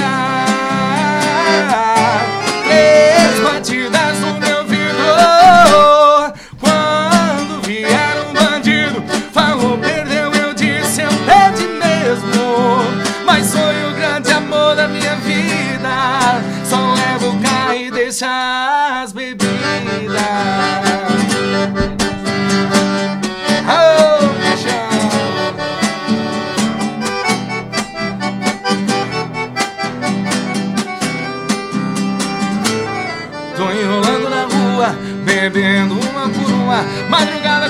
fechado, chorando com tudo que toca no rádio. Parei no sinaleiro pra esperar o sinal vermelho.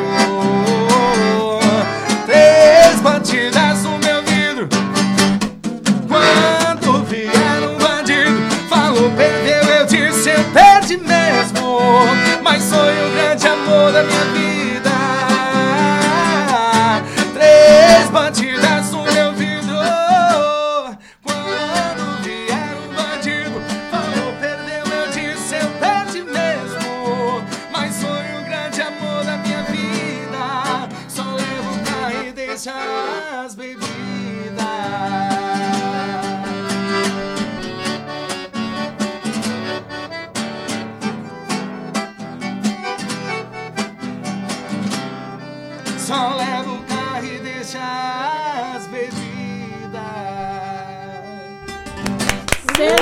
Sensacional. Essa música desses caras estão Muito bombando, então é, essa- é- é uma música gostosa, então eu gosto muito de cantar ela. Apesar que é mais tranquilinha, mas sempre rola no show também. Deixa as bebidas, faz Deixa favor. as bebidas. É, não, aqui só canta. Só canta. A Alessandra e Roger, eu pedi pra vocês deixarem contato de vocês, as redes sociais, pra quem quiser saber mais do trabalho e acompanhar também, né? Claro, claro. É, eu me encon- encontrando eu já encontro automaticamente. Automaticamente. Né? Mas é, no meu caso, Alessandro Solari oficial para Facebook, Instagram, Instagram é, YouTube também estamos com, com covers, música autoral, ah, cantando na balada. Estamos com um projeto novo da música nova também autoral, a minha e do meu primo que estão para lançar também. Então tem bastante coisa. Quando bacana. lançar, vem aqui É, tocar já pra tá gente. programado já, filho. Então Já tá esquematizado, já tá esquematizado. Esquematizado. E Roger? Meu contato vou deixar o meu Instagram, é arroba roginho C. Ali você vai encontrar alguns vídeos meus, contato pode entrar em direct. Quem, quem puder assistir hoje a gente lá no Brazucas, né? Isso. Vai, filma, marca, compartilha, Compartilha, divulga o isso nosso é trabalho aí, por favor. É, automaticamente, às vezes, sem querer, tu já roda meio mundo. Marca aí também a 90, 89.1, 89.1, a casa é sua. Arroba Rádio Cidade em Dia. Arroba Rádio Cidade em Dia. Olha, que ótimas, que ótimo momento, né, que, que a gente está terminando aqui essa semana. Eu, a gente agradece a disponibilidade de vocês de ter vindo aqui para tocar, falar um pouquinho da carreira de vocês. Muito obrigada. Nós que agradecemos. Né? É, Abraço e sucesso, viu, pra vocês. Uma dupla obrigado, simpática como vocês, olha, Vamos voltar, vamos talentosíssima. voltar aqui outras vezes. voltar. Pode ficar Vamos voltar. Obrigado, viu? Obrigado, gente. E a gente agradece você também que esteve conosco durante essa semana, durante o dia de hoje, desde as duas horas da tarde aqui no programa Casa é Sua. Eu quero desejar também um bom final de semana para o Eduardo Baesso, que desejou é, bom final de semana para Emanuele Tereza e para todo mundo Abraço, aqui. Eduardo. Um bom final de semana para você também. E também para o Luiz Otávio Barandina da Silva, que está acompanhando a gente, a gente pelo Facebook. Gente, muito obrigada por estar aqui junto com a gente. Eu sou arroba Emanuela Damasceno Justino nas redes sociais. E eu sou Tereza Carneiro, no Instagram e no Twitter. Se você quiser rever o programa de hoje, uma entrevista, não tem problema, é só ir lá no nosso canal no YouTube, vai estar tudo completinho lá. A gente deseja para você um ótimo final de semana e o programa Casa é Sua volta na segunda-feira. E a gente termina com música, pode Vamos ser? então, música nova. Esse sinal quando tava passando. Faz tempo, faz tempo que tava olhando. Meus amigos disseram agora tá hoje bom, amanhã joga fora. Mas que